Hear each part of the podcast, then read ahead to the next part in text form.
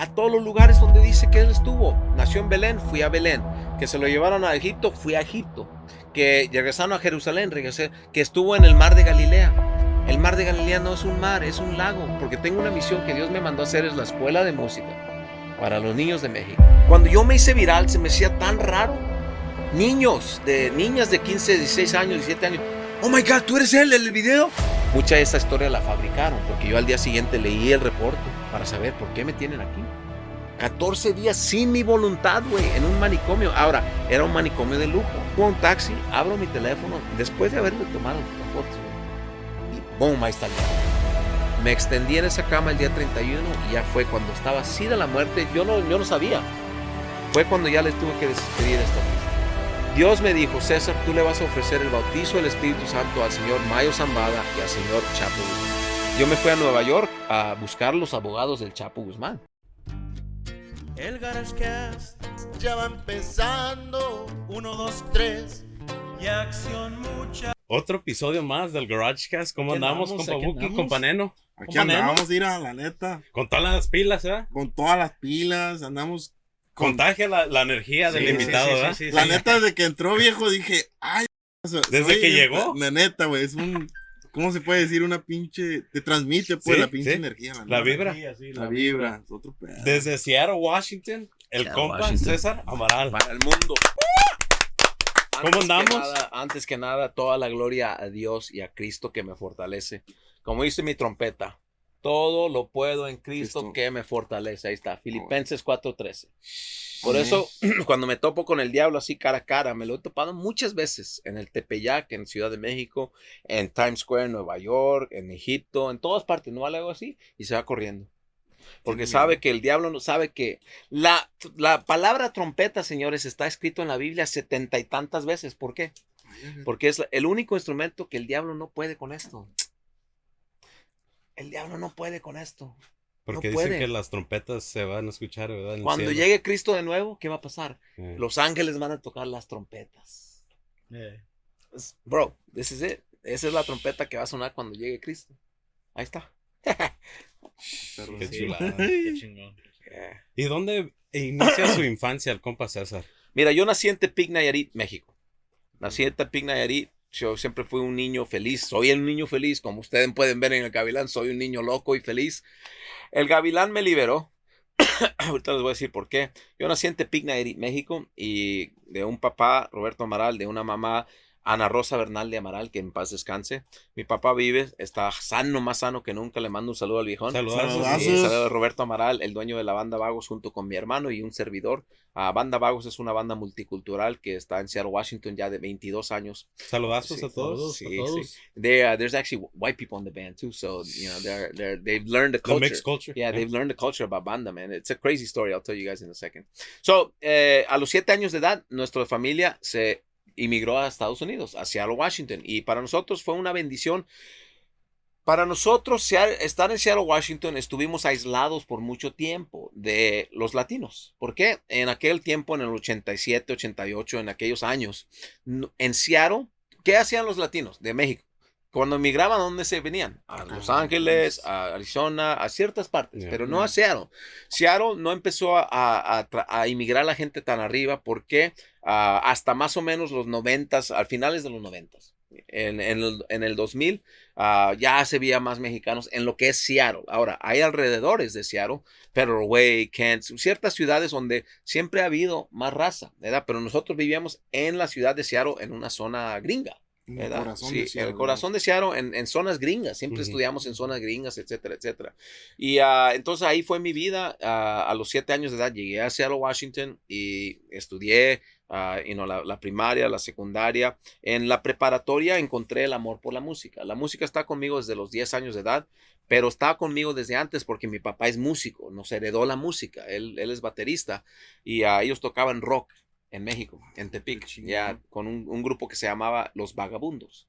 Ellos tuvieron un horrible accidente cuando fueron a comprar unos uniformes en Guadalajara y se mataron. Se mataron dos o tres de ellos y eran pues eran como cinco o seis nomás, ¿verdad? Entonces mi papá lamentablemente vivió esa experiencia, que estuvo ahí, pues, y los vio, ¿verdad? Y los tuve que sacar del... No, no me sé la historia en total, es una historia fuerte, pero Todo el cuando, trauma. sí, cuando, cuando pasó eso, él dijo, ¿ahora qué hago? Pues tengo una familia que mantener. Él vivía de la música, tenía ah, unos hermanos aquí en, en- allá en Seattle y se fue. Se fue, dijo mi papá una historia eh, curiosa, para que eh, ya nosotros que somos músicos sabemos que, que en los Estados Unidos, si eres músico, ese es un hobby. Es acá aparte, es algo divertido, te vas a pistear con tus compas y, y tocas música. Sí ganas un dinerito, ¿verdad? pero no es algo que vas a vivir de ahí. Mi, pa- mi papá decía, yo llegué a Seattle con mis, con mis baquetas en la mano y dije, yo voy a llegar y voy a empezar a tocar música. Al día siguiente ya estaba lavando platos. Y todavía, toda su vida fue restaurantero. Eh, trabajó en los restaurantes. Ese señor, cómo él y mi mamá lo hicieron, no sé. Nos mandaron a todos sus tres hijos, mi hermano mayor, mi hermana menor y yo, nos mandaron a los tres a Europa. Yo toqué en Italia, yo toqué en Francia, yo toqué en Suiza, yo toqué en etcétera. Yo, yo pisé escenarios con Carlos Santana y Arturo Sandoval y Giovanni Hidalgo, los mejores de los mejores de los mejores. A, a cierta edad ya había cumplido eso por el sacrificio que nuestros padres hicieron por nosotros. Entonces, eh, me preguntaste dónde empieza la historia de César Avaral, ahí empieza. Y gracias a este instrumento me abrió las puertas al mundo, literalmente, y también me abrió las puertas a la, a la educación, porque si tú me hubieras preguntado a mí, mi último año de la preparatoria, César, ¿dónde vas a ir a college? ¿Estás loco? ¿College qué? ¿Cómo? No me gusta la escuela, no voy a ir a college. Pero eh, llegó el maestro, el profesor de música de, la Universidad de, Universidad de Washington, la mera perra Universidad de Washington, llegó a casa de mis padres. Yo no sabía esto hasta años después. Llegó un viejillo, me dice mi padre, llegó un viejillo, loco, tocó la puerta. Hey, César necesita ir a la Universidad de Washington. Ese señor fue un ángel, Roy Cummings se llamaba. Ese señor, yo no tuve que ni llenar una aplicación para entrar a la Universidad de Washington. Estamos hablando de una, universidad, una universidad perra. Uh -huh, Me dio beca. Sí tuve que pagar yo un poquito, pero yo pues siempre he sido chambeador desde los 10 años. Yo gano mi propia feria. Y uh, me dio una beca para estudiar con él. Una, eh, ese señor fue la primera persona cercana a mí que murió y nosotros lo vimos morir porque ese señor falleció de un ataque al corazón antes de nuestra clase. Iba bajando a la clase y eh, mi amigo Mike Bamberger, es un doctor de música, doctorado, uh, entra al, uh, ya estamos todos calentando, alistándonos para la clase de, de jazz y, hey, hey, ayúdenme, Roy, Roy, Roy, algo le pasa. Lo agarramos entre, los, entre tres o cuatro y lo, lo, acostamos y estaba así nomás y se puso morado el señor. Llegaron los paramédicos y ahí murió. Ahí murió. Fue la primera persona que le lloré porque, como les digo, nos, ven, nos fuimos hasta Estados Unidos y no tenía yo relación, que se moría mi abuela en paz descanse, no lo sentí. Ah, No sé si se escuche feo decirlo, pero se moría fulano de tal, mi, mi abuelo, se morían mis tíos, eh, nunca Sí. convivimos tanto con ellos, pues, conexión. Entonces no les lloré, no, nomás fueron personas que sí, al- en nuestra niñez fueron muy importantes en nuestras vidas, pero a cierto punto allá teníamos pues nuestra vida, ¿verdad? Y este señor, Roy Cummings, pues ya tenía 19 y 20 años de edad, fue el primer señor que yo le lloré, ¿verdad? Por, por un fallecimiento, y así fue. Yeah. ¿Y bro. cuál fue su primer trabajo? Ahorita que Eh, está mira, diciendo que empezó a los sí. 10 años. Mira, mis papás, a la vida en Estados Unidos, para los que no saben y los que nos envidian, los que están en Estados Unidos, la vida de Estados Unidos para un inmigrante es así. Te levantas muy temprano y te duermes muy tarde. ¿Y qué estás haciendo en todo ese lapso? Trabajando. Yo me levantaba a las 5 de la mañana y me dormía a la medianoche diario, diario, diario, diario, porque siempre he tenido mínimo dos o tres trabajos. Si estudiaba, estudiaba y más aparte tenía mi trabajo en una grocery store y más aparte tenía la música. Siempre he trabajado tres trabajos, siempre, siempre, siempre. Mi primer trabajo me acuerdo que yo veía que mis papás se iban temprano, llegaban tarde. Dije, yo voy a trabajar porque yo quiero comprarme mis propios tenis para que mis papás no tengan que preocuparse por un- un- unos tenis míos, unos jeans míos. Ah, ahí en, en el área donde nosotros vivíamos, ah, conocíamos una, una de las vecinas, se llamaba Marge, en paz descanse, Marge Randall. Esa señora tenía una yarda inmensa, yarda grande, y tenía muchos animales, y era persona activa. A su edad ya setentona por allá. ¿Una granja? Ah, no era granja, eh, porque estaba en la ciudad, pero era una propiedad grande con mucho, mucho, muchos árboles, muchas plantas. mucho- eh, fue la, esa señora le empecé a trabajar yo a los, a los, a los 10 años de edad, yo tenía. Empecé que a cortar zacate, que a- a- cortaba una rama. Esa señora fue una mentora mía. Esa señora vivía sola, eh, en algún tiempo yo creo que fue casada, que quedó con esta casa en Queen Anne, que es una de las zonas más caras en Seattle, y propiedad grande. Yo le ayudé por muchos años. Eh, ponle tú que le ayudé por unos 20 años, ¿verdad? Y, ah, y al principio nomás era cada sábado le iba a ayudar. Me daba que 20 dólares, lo que sea. Y ya eventualmente en los veranos le trabajaba 40 horas, 32 horas. Ella fue la persona que me enseñó cómo manejar stick shift.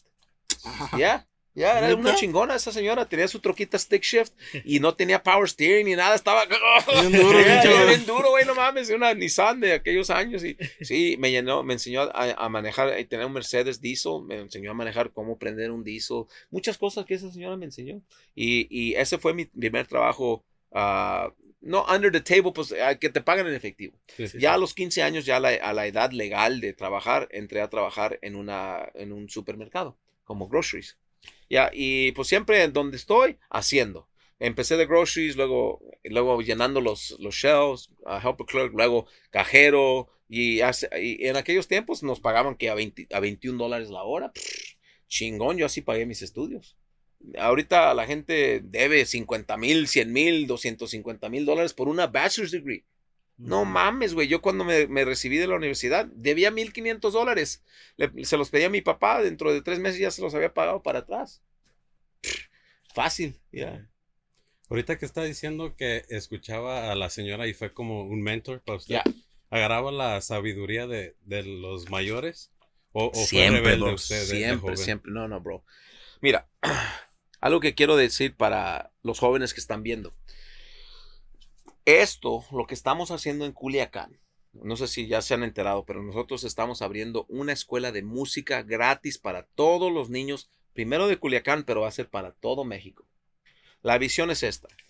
Niño que llega a esa escuela se le van a dar tres cosas.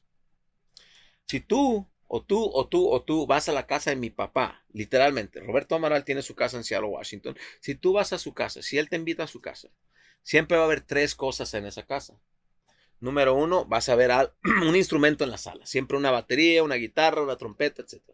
Número dos, un maestro. Él te va a enseñar. Si no sabes tocar, mira, hazle así. Mis sobrinos llegan a la casa y, mira, mijo, dale así, tú, tú, tú. Y aquí así se toca un tiempo. Él les enseña. Y siempre hay pan. Siempre hay algo de comer, sea quien sea, güey. ¿Cómo es posible que este señor le dio tanto a tanta gente? La escuela de música que, vino en mi ayuno, ahorita platicamos sobre el ayuno, ese es uno de los temas que se tiene que tocar profundo porque fue algo muy fuerte. Ah, yo estuve así de la muerte en este ayuno de 40 días, ahorita vamos a explicar qué es un ayuno, por qué lo hice, etcétera, etcétera. Fue algo espiritual. Dios me dijo el día 32, 33, ya los últimos nueve días ya estaba sin fuerzas, encamado. No me podía ni parar porque ya llevaba esos días sin comer, solo tomando agua. Sí, tal como lo hizo Jesús. Yo aguanté 40 días y 40 noches sin comer por esto. Porque todo lo puedo en Cristo que me fortalece. Ahí fue cuando creí en esto. Ya lo tenía escrito, pero no lo creía. Le dije, ok Jesús, estoy así de la muerte. Si esto es verdadero, y si yo lo leí en la Biblia, y si, yo creo en ti, acepté a Cristo el año pasado, en Mazatlán, Sinaloa, el, el día 13 de octubre. Si yo creo en ti, y todo lo puedo en Cristo que me fortalece. Dame las fuerzas los últimos nueve días. Esos nueve días fueron los claves del ayuno. ¿Por qué? Me reveló todo Dios en ese, en ese ayuno. Los últimos nueve días. Eh, una de ellas fue la escuela. Esa escuela va a existir ah, en todo México, eventualmente. Eso me va a tardar el resto de mi vida.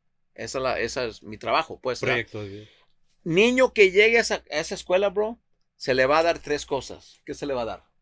Instrumento. maestro. Maestro y pan. pan. Se le va a dar la palabra de Dios y algo de comer. Diario.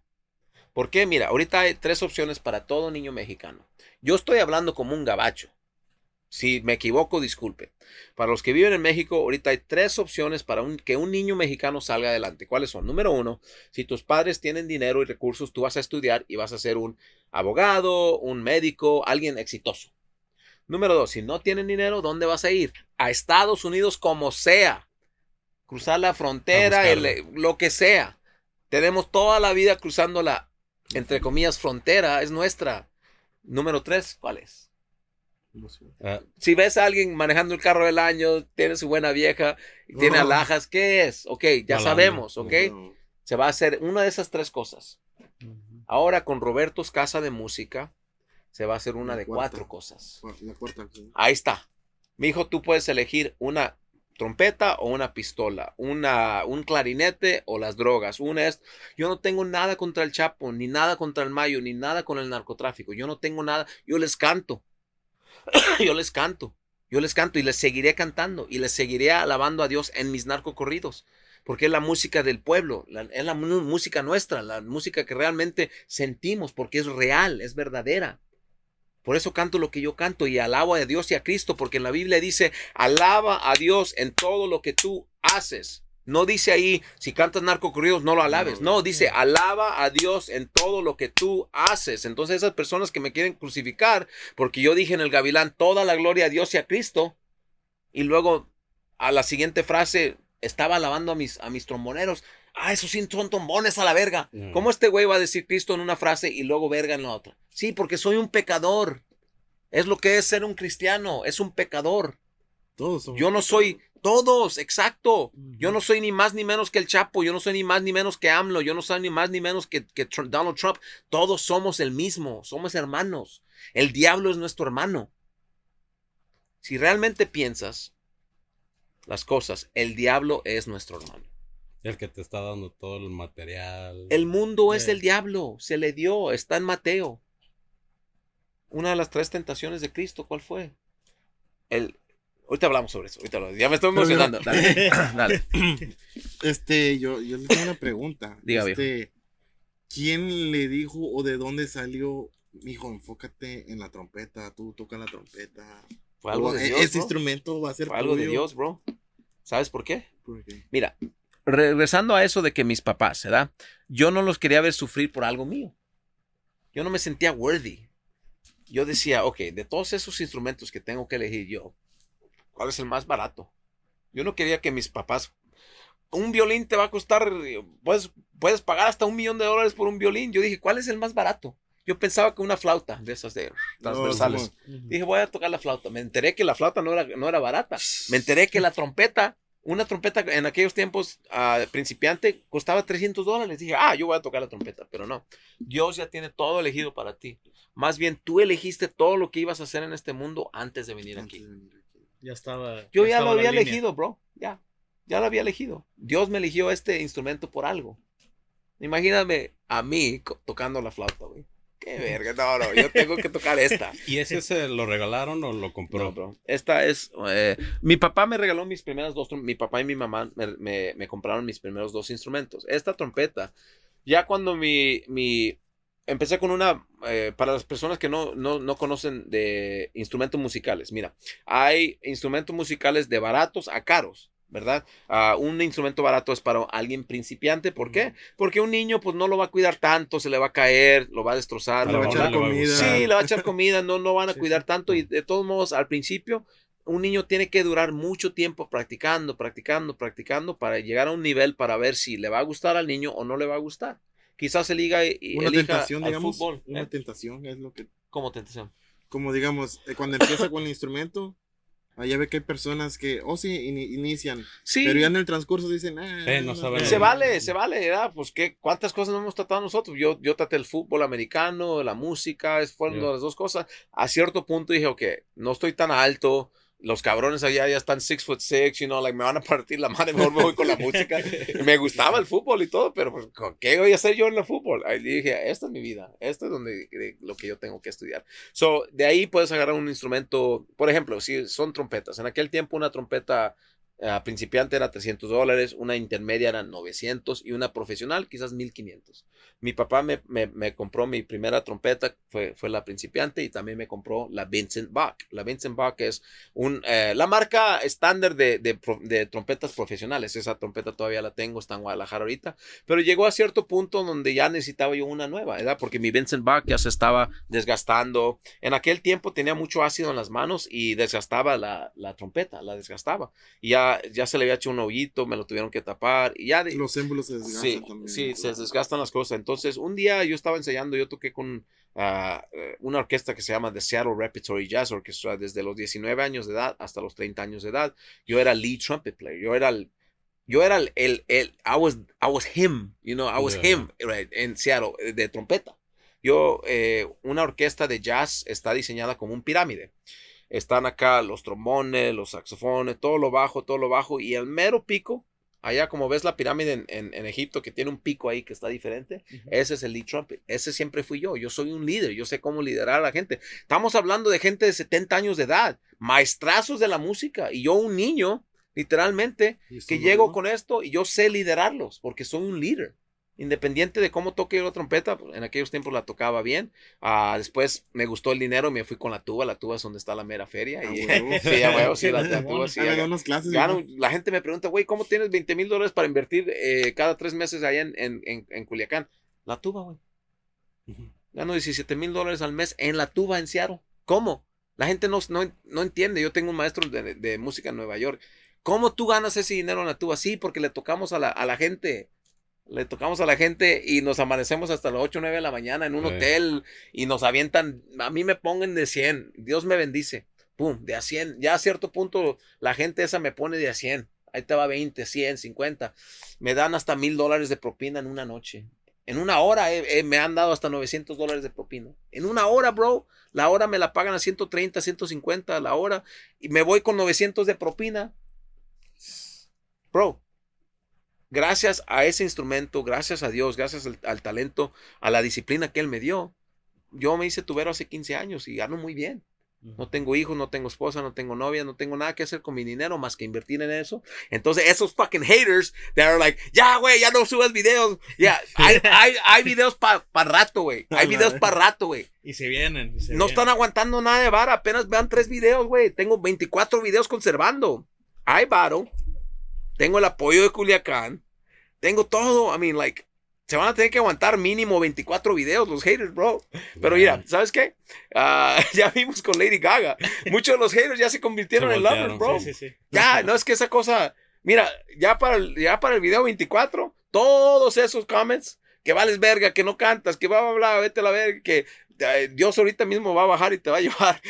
Regrésenos a Lefty por este güey. Todas esas No, cosas. Sí, güey, no, güey. Viejo, Eh, mira, pero es, es algo, es algo, digamos, tómelo de, dele otro sentido, es algo perro, ¿por qué? a mí me encanta, bro. Porque se están tomando el tiempo de... Yes. Sí de- están mirando el video. pues. Exacto, pero se están tomando el tiempo de, um, como que... Acknowledge me, bro. Ajá. De tomarme en cuenta. Exacto, De exacto. eso. conocerlo. No, y, De y- y, a lo mejor la, la gente que está comentando un mal comentario lo está haciendo con un propósito de que, de que el compa César mire ese comentario, güey. ¿Sabes Que le qué. Que le, que le responda. ¿Quieres o sea, saber algo bien, cabrón? co- Como un. ¿Cómo se puede decir? Like, lo opuesto, ¿verdad? Lo está haciendo a propósito. Ya, para que conteste. Pa' que conteste. Muchos hacen eso. ¿Quieres, Sí. ¿Quieres saber algo bien, cabrón? A ver, Ok. ¿Cuántas personas existen en el mundo?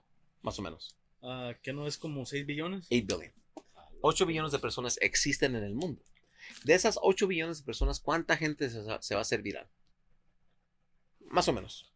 Yo creo ni, ¿El ni el 1%. 5%? Ya, ni Maybe 1%, 0.01%. If it's 0.01%, estamos hablando de quizás a lo mejor 80,000 people. Or maybe 100,000. Or maybe 250,000. Pero de 8 billion. Entonces, ¿qué pasa? Mira.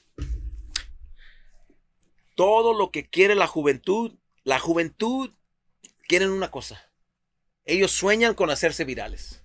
Ellos sueñan con hacer TikTokers o YouTubers. o quieren hacerse virales. Para ellos es cuando yo me hice viral, se me hacía tan raro.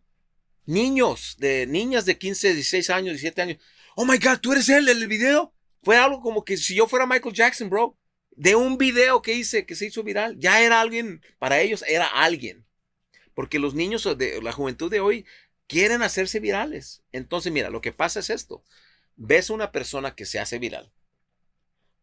Tú le comentas a esa persona. ¿Qué pasa cuando tú comentas hate? Muchas veces nadie te pela hay miles de comentarios. Ve a la página Servando. ¿Qué artista le ha comentado un comentario a alguien que ha puesto algo? ¿Qué artista? Ninguno. Por eso ves ahí, grupo que sea, grupo arriesgado, grupo codiciado, grupo, todos los mejores grupos. Si ves sus comentarios, son 7 comentarios, 15 comentarios, 10 comentarios. César Amaral, 1300 comentarios. ¿Por qué? Porque yo les contesto a todo mundo. Entonces yo cuando te contesto a ti y me estás hating, y tú, tú piensas, jamás este güey va a leer mi comentario, yo nomás me quiero desahogar con él. Ah, pero yo te contesté y te dije gracias, gracias por tomar tu tiempo. Ay, a verga, ya real. Oye, nunca me han contestado y ya eres. Entonces lo que sí ellos hicieron es hay un término que se llama osmosis. Osmosis básicamente cuando tú te rodeas de algo y te haces eso. Entonces, básicamente ellos están attaching to my virality. Se están, se están agarrando de mi viralidad y ya son alguien. Ya alguien los tomó en cuenta. Ya no son 8 billion people que nadie sabe quién son. Ya por lo menos son alguien que le comentó a César Amaral y César y ya tuvieron una conversión y ya ahora me mandan mensajes por WhatsApp y ahora tienen mis, mis canciones por WhatsApp. Así como pasó con Buki. Right? Tú me, yo no sabía ni quién eras, ni hasta el día que hoy llegué, no sabía ni cómo te mirabas. ¿Por qué? Porque no tengo tiempo para entrar y ver, ok, quiénes son. Yo nomás voy a contestarle a todo el mundo. Artista que me ma- mensa- mensajee, persona que me mensajee, yo no tengo nada que hacer con mi vida más que leer los comentarios y comentar para atrás, honestamente. Soy tubero, trabajo de, de jueves a, a domingo, casi no trabajo y gano un dineral. Entonces, de lunes a, a- a jueves estoy nomás ahí en la cama contestando, mensajeando. Qué perra. No, Qué nunca se perro. Se- ofendió se con los comentarios, ¿verdad? ¿Eh? No, no se ofendió con los comentarios. Pues, Bro, I love the comments, bro. I love the comments. ¿qué- I love all the Qué comments, bro. perro, yo digo que eso, digamos, eso es lo que tiene que ser un, un artista, ¿no? ¿O qué piensa Somos usted? de nuestro público, bro. Exacto. Somos Sí, sí. de ellos. Yeah. Pero hay Yeah. gente que no, no se toma el tiempo como diciendo, ok, Pues ustedes, artista. ustedes háganme artista, pero él no se toma el tiempo en decir, ok, les voy a agradecer contestándole un mensaje That's o the algo. thing, bro. That's the thing, you know. It's crazy, bro. It's just so easy. I don't know if you guys, uh, no sé si escuchan uh, videos de Gary Vaynerchuk, Gary V. Si no lo, si no lo escuchan, busquen a ese señor, Gary V. Eh, él, él es de the former Soviet Union. eh, es inmigrante también, you know. He's an entrepreneur. You know, tiene como cuarenta y tantos. A lo mejor ya, ya está llegando a 50, pero es, es- mega rico, you know. eh, ha hecho muchas empresas, etcétera, etcétera. Y él dice, ah, eso, man, son esas cosas. Si Taylor Swift te fuera a contestar algo en, en un comentario, ¿qué vas a pensar? ¡Ah! Lo vas a compartir en todas partes. Si. Panther Belly como dice, oye, compa César, gracias por comentar. ¡Ay, a verga ya! Cuando, cuando Jimmy Humilde comentó en mi, en mi video de Lady Gaga, ¿qué pensé yo? Lo puse en todas partes. Like, I was like, Jimmy Humilde commented on my video. Who am I? Right? Pero ya me hice, like, ya Jimmy Humilde sabe mi nombre. O por lo menos sabe que soy un pendejo, sabe algo de mí. Right? Sí. Lo conoces, sí. Ya lo conozco. Se tomó, Ya, se tomó el ay. tiempo, digamos. Ya hay una semillita plantada en su mente que, Sí. ah, está un vato en Seattle que como una trompeta. Nomás eso. A los 10 años a lo mejor ya, ya estoy firmado con Rancho Humilde. Who knows? Maybe sooner, maybe, maybe never, you know? Pero ya por lo menos cuando me lo tope, oye, Jimmy, gracias por comentar en mi video. Mira, eh, ese fue tu comentario. Oh, sí, sí me acuerdo. Me hizo interesante lo de tu trompeta. Y nomás eso. No, y si ya plantó la semilla, obvio va a haber más, va a haber más de lo que vaya sacando. Yeah. Ya sabe que ya está sacando la música oh, deja- Lo que yo estoy haciendo, mira, viene de arriba. Todo lo que yo hago, aunque mucha gente no entienda, ni tienen que entender, ni tengo que explicarles, todo, todo, todo viene por qué. Mira, aquí yo tengo esto, que es un, un águila. Eso es un águila. Un artesano me lo hizo, un señor que trabaja con todo lo de natural. Esta pieza aquí tiene 10 mil, 20 mil años de edad. Es un mammoth. Es la madre esa de los mamuts que ya, ya son extinct. Ese señor trabaja con todo lo de la tierra, todo lo natural. Si un día esté anunciado, los voy a llevar a su tienda. Es, él tiene un museo, que un chingo de piezas que ha creado. Ahorita les enseño unas fotos, bro. Es algo increíble, bro. Tiene osos de mármol, tiene todo. Tiene un oso grande que encontraron en una cueva, lo compró. No, es algo perro, güey. Yo cuando entré a esa tienda me enamoré y es un lo que se llama un tactile museum. Tú entras y piensas, oh, no puedo tocar nada. No, ellos quieren que toques todo, güey. Porque estas cosas tienen energías. Las piedras, marble, todo lo que viene de, de- de la tierra, estos animales que fallecieron y los tenemos aquí con nosotros, tienen cierta energía. Ok, me hizo esto en forma de una águila. Esta es la cabeza, esta es la garra. ¿Por qué me la hizo en forma de águila? Porque llamo- yo me llamo César Cuauhtémoc. Todos tenemos un spirit animal. Cuauhtémoc, ¿saben lo que significa? No sé. Fue un guerrero, ¿no? De los. Cuauhtémoc fue el Sí. último Huaytlatoani, Yeah. eh, eh, emperador. Pero no, ellos no les decían emperadores. Fue el último Huaytlatoani de los aztecas. Llegaron, cuando llegaron los españoles estaba Moctezuma. Lo mataron. ¿Quién siguió? El Huaytlatoani Cuauhtémoc. Cuauhtémoc a los 25 años de edad fue líder de los aztecas. Le quemaron los pies porque no le quiso decir dónde estaba el oro. Lo mataron eventualmente, etcétera, etcétera. Yo soy César Cuauhtémoc. Tengo nombre de dos emperadores. ¿Cómo creen que me voy a comportar, viejo? ¿Cómo creen que me voy a comportar, viejo? Like, ¿Cómo creen, cómo creen que bueno, no voy a tocar algo más que la trompeta, el mejor instrumento del mundo? I mean, uh, Cuauhtémoc significa descending eagle, águila cayendo. Yo en Seattle, bro, un día fui a correr. Fue el primer día que me di cuenta que las águilas están alrededor de mí. ¿Por qué pasó? Yo iba corriendo, se llama Alki Beach, ahí está el mar, yo, un lugar chingón ahí. Y eran como 7, 8 de la mañana, que yo voy y de repente me doy como una curvita y de aquí a donde está esa silla, un águila, güey. Un águila así de grande. Así de grande. Sus garras estaban más grandes que mis, mis manos. Estaba así nomás, me miró, la miré, me miró, la miré. Y oh, fuck. Me asusté, güey. Me asusté machín. Güey, ves un aguilón allí, así de grande estaba, más grande que yo. Así estaba nomás. Viéndome. Lo grabé, güey. Lo puse en mi, en mi Facebook. Dije, oh shit. Hey guys, I'm here. Aquí estoy con un águila. Hey, just, you know, mi compa y yo. You know, right? Yo estaba bien asustado, güey. Yo pensaba que a lo mejor me iba a agarrar un ojo o something. Yeah, yeah. Porque esa madre sí te puede levantar. Sí, güey. a lo mejor un, un, una persona grande no. Mire un que, bebé sí. Un, un bebé ya, sí, mire yeah. que un morrito de como así Yeah, de alto. sí. Lo agarró de acá la camisa. Son fuertes. estaba, yo no sabía qué estaba haciendo ahí, pero estaba agarrando un pescado que estaba ahí en la, en la orilla del mar. Y fue la primera vez que, que lo vi. Y desde entonces, bro, siempre estoy alrededor de águilas. Miro para arriba, está un águila haciéndome así. Ah, hay un lago ahí, se llama lago, Lake Washington. Yo tengo un parque. La gente no me cree las cosas que yo digo. Voy a un parque, estoy como la mujer esa la- que le hacen un chingo de, de- de memes, que dice un chingo de pendejadas, pero esto sí es real. Hola. no sé cómo se llama. La, yo, la que dice del Jordi. Ya. Eh, hay, hay un parque en Lake Washington donde yo voy a ver mis águilas. Ahí está el video en, en TikTok. Ahí hay 5, 6, 7 águilas. Ahí, siempre que voy, les toco el ave, María. Lo voy a tocar cadito.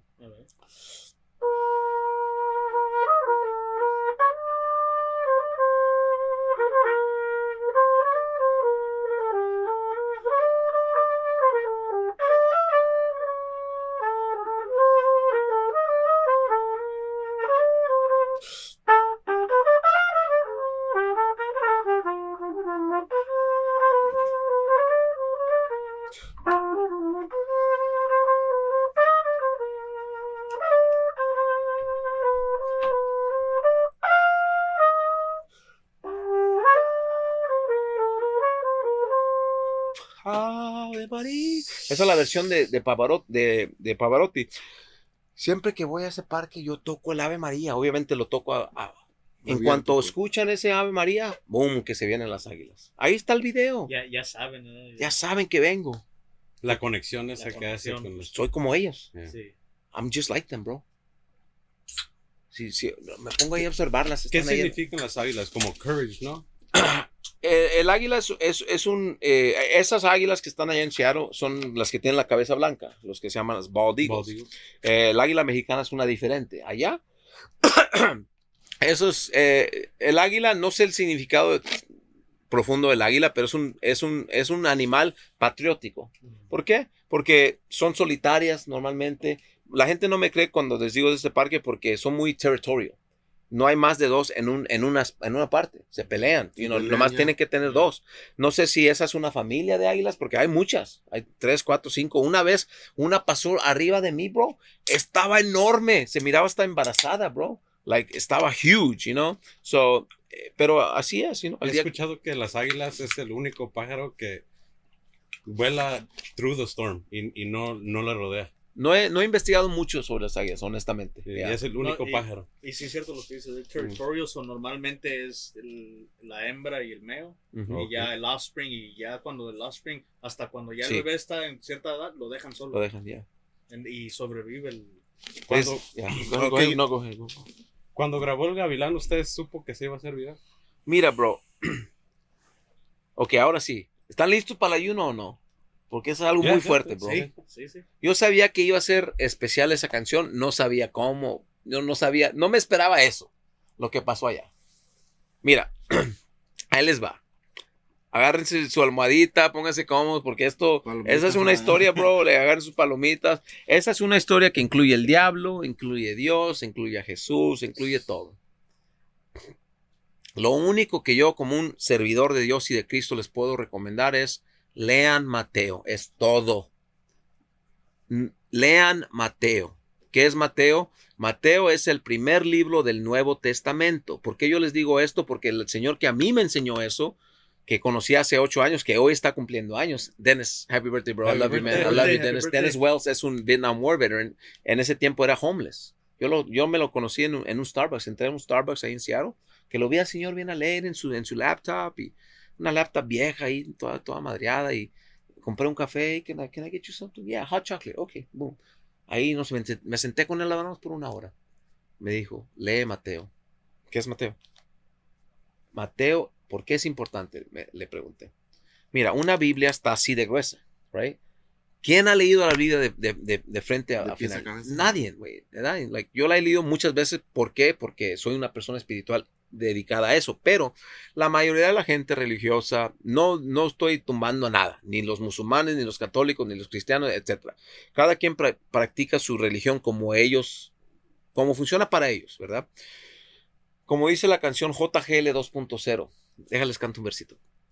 Are you guys ready for that song? Yeah, that yeah. song is crazy, bro. Va a ser un banger para que lo Composición, bro, sí. composición de Giovanni Cabrera dice: De la montaña llega el dinero, porque en Italia fuimos los primeros. El 701 todavía pésame es el Padre Nuestro y no voy a la iglesia. Quien no ha visto al Chapo, a cualquier santo le reza. Es así, güey. Me sé el Padre Nuestro, pero yo no voy a la iglesia. ¿Por qué?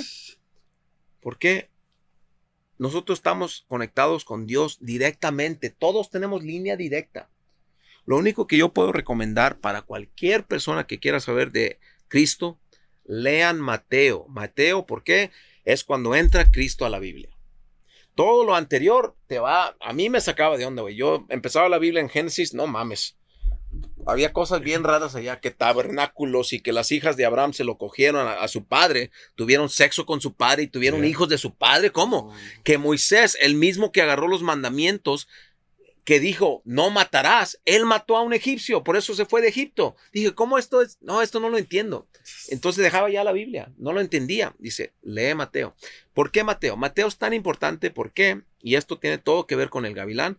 Mira, yo leí Mateo porque ese señor me recomendó, lee Mateo.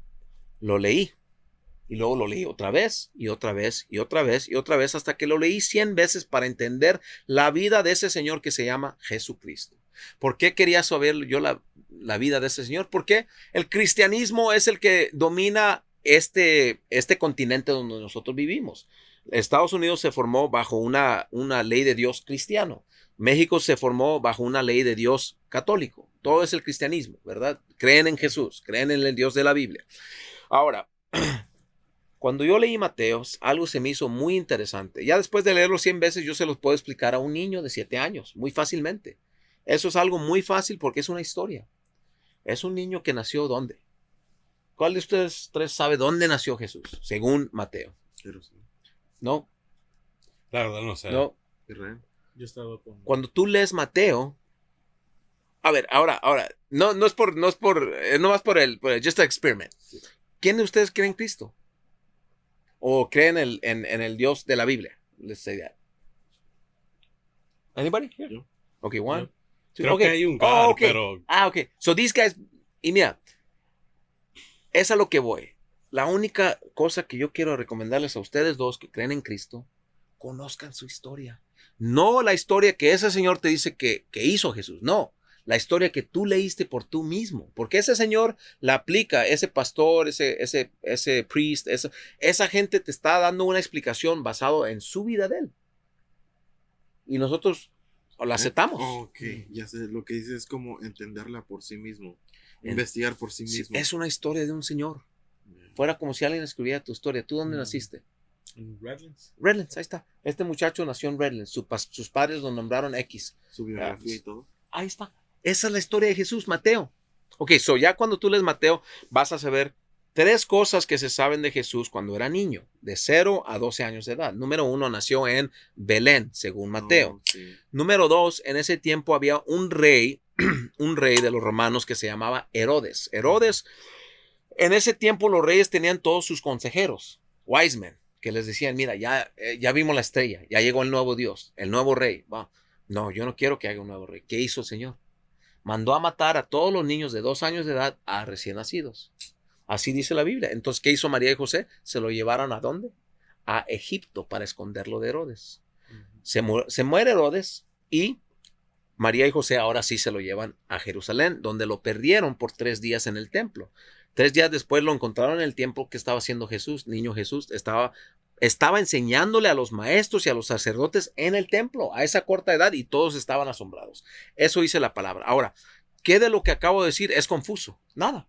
Nació en Belén, se fue a Egipto, lo quería matar, ya cuando se mató, se, murió el que lo quería matar, se regresó a Jerusalén. Algo muy sencillo. Tres cosas, esas tres cosas se saben. Ahora, desaparece Cristo por 18 años, nada se sabe de su vida. Regresa alrededor de los 30 años de edad. Y, esta es la parte donde, donde vamos al ayuno. Regresa, ¿dónde fue bautizado Cristo y por quién? Dice la escritura, estaba Juan el Bautista bautizando en el río Jordán, que dice, viene otro más grande que yo, que era el Cristo, llega con Juan, eh, Juan el Bautista no lo quería bautizar. Cristo le dijo, bautízame para que se haga todo lo que está escrito. Boom, lo bautizó. Esto, lo, número uno, se sabe que Juan el Bautista lo bautizó en el, en el Jordán. Número dos, se sabe que en cuanto él fue bautizado, descendió sobre él el Espíritu de Dios en forma de una paloma y la voz de Dios dijo, This is my son in which I'm well pleased. Este es mi hijo. Estoy muy, eh, muy pleased con él. Ok. Inmediatamente That's number two. Number three, this is the part que me impactó tanto que yo lo tuve que hacer. Inmediatamente, dice la escritura, Cristo fue llevado a dónde? Al desierto. ¿Para qué? Para ayunar 40 días y 40 noches y, esta es la parte muy interesante, ser tentado por el diablo. Ay, cabrón. Así dice. ¿Cómo un hombre va a ir a un desierto? Yo me preguntaba, la primera vez que lo leí, dije, ay, a verga, ¿qué es esto? ¿Cómo yo voy a ir a una parte, no comer en primer lugar por 40 días y 40 noches? Y más aparte yo voy a ir a buscar al diablo. Así dice. Pero ser tocado, ¿por qué? Enfrentarlo. Where's my phone? Uh, look, man, like, So, so el, el, único consejo que yo, ya ves que en todos los podcasts, la, normalmente los podcasteros dicen, ¿cuál es el único consejo o el consejo que quieres dar? Lee Mateo. That's it. That's all I want to say to anybody.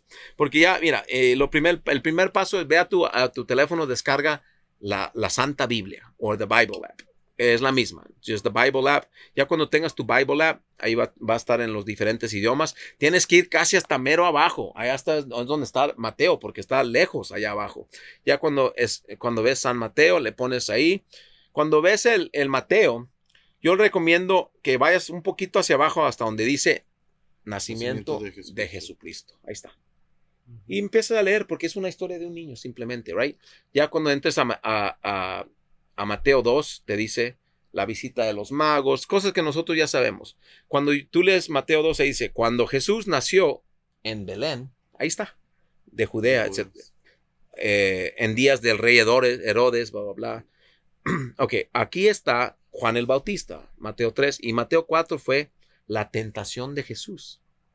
A finales de Mateo 3 dice, voy a, voy a, voy a leer un poquito más para que los oyentes sepan la historia, porque aquí mi compañero se asombró, así como yo me asombré. ¿Cómo este señor va a ir a buscar al diablo? Yo pensaba que no, no tenía que ir a buscarlo, like, no quiero buscar al diablo.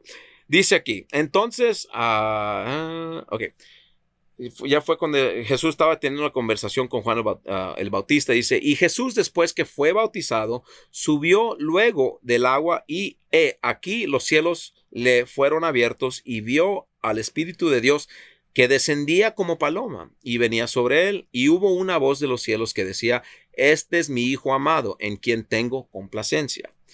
Uh, obviamente yo lo hice como mi, mi, versión, right? pero esta es la versión exacta. Ok, entonces aquí está lo, de, lo, de, lo del ayuno. Entonces Jesús fue llevado por el Espíritu al desierto para ser tentado por el diablo. Ahí está, para ser tentado por el diablo. Y después de haber ayunado 40 días y 40 noches, ¿qué crees que pasó? Dice tuvo hambre. La sabiduría. Tuvo hambre. No, todavía no. Hambre. Tuvo hambre. Aquí fueron las tres tentaciones del diablo. Número uno. Y vino a él el tentador y le dijo, si eres hijo de Dios, di que estas piedras se conviertan en pan. Él, Jesús, le respondió. Dijo, escrito está, no solo de pan vivirá el hombre, sino de toda palabra que sale de la boca de Dios. Número uno, esa fue la primera tentación. Si tienes hambre, haz que esas piedras se conviertan en pan. No, el hombre no vive solo de pan. Vive de, sino de todo, también de toda palabra que viene de la, de la boca de Dios. Entonces, Entonces, el diablo le llevó a la santa ciudad y le, Jerusalén. puse- le puso sobre el pináculo pináculo, del, templo. ujú, y le dijo, si eres el hijo de Dios, échate abajo por escrito, porque escrito está, está. ujú, a sus ángeles mandará acerca de ti. Y en en sus sus manos, manos te sostendrá. Te sostendrán para que no te tropieces con tu pie, Pie en en piedra. piedra. Y Entonces Jesús le dijo, escrito está también, no te no tentarás tentarás al Señor Señor tu tu Dios. Dios. Esta vez- fue la tercera. Otra vez le llevó el diablo A un monte muy a un alto. monte muy alto y le mostró todos los reinos del mundo y la gloria de ellos.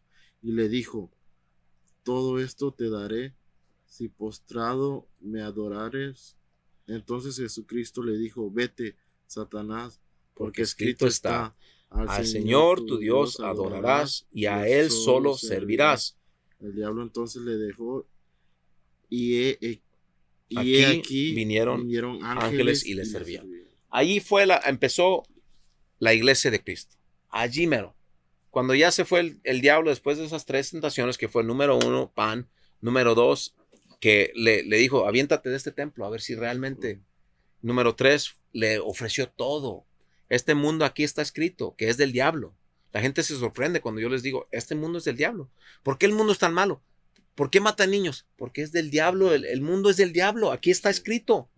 Él dijo, en, en, en otro de los libros dice, eh, es similar a este, lo que es Mateo, Ma- Mark y, y Luke son tres muy similares. En uno de ellos dice, dice el diablo, porque se me dio a mí para dar.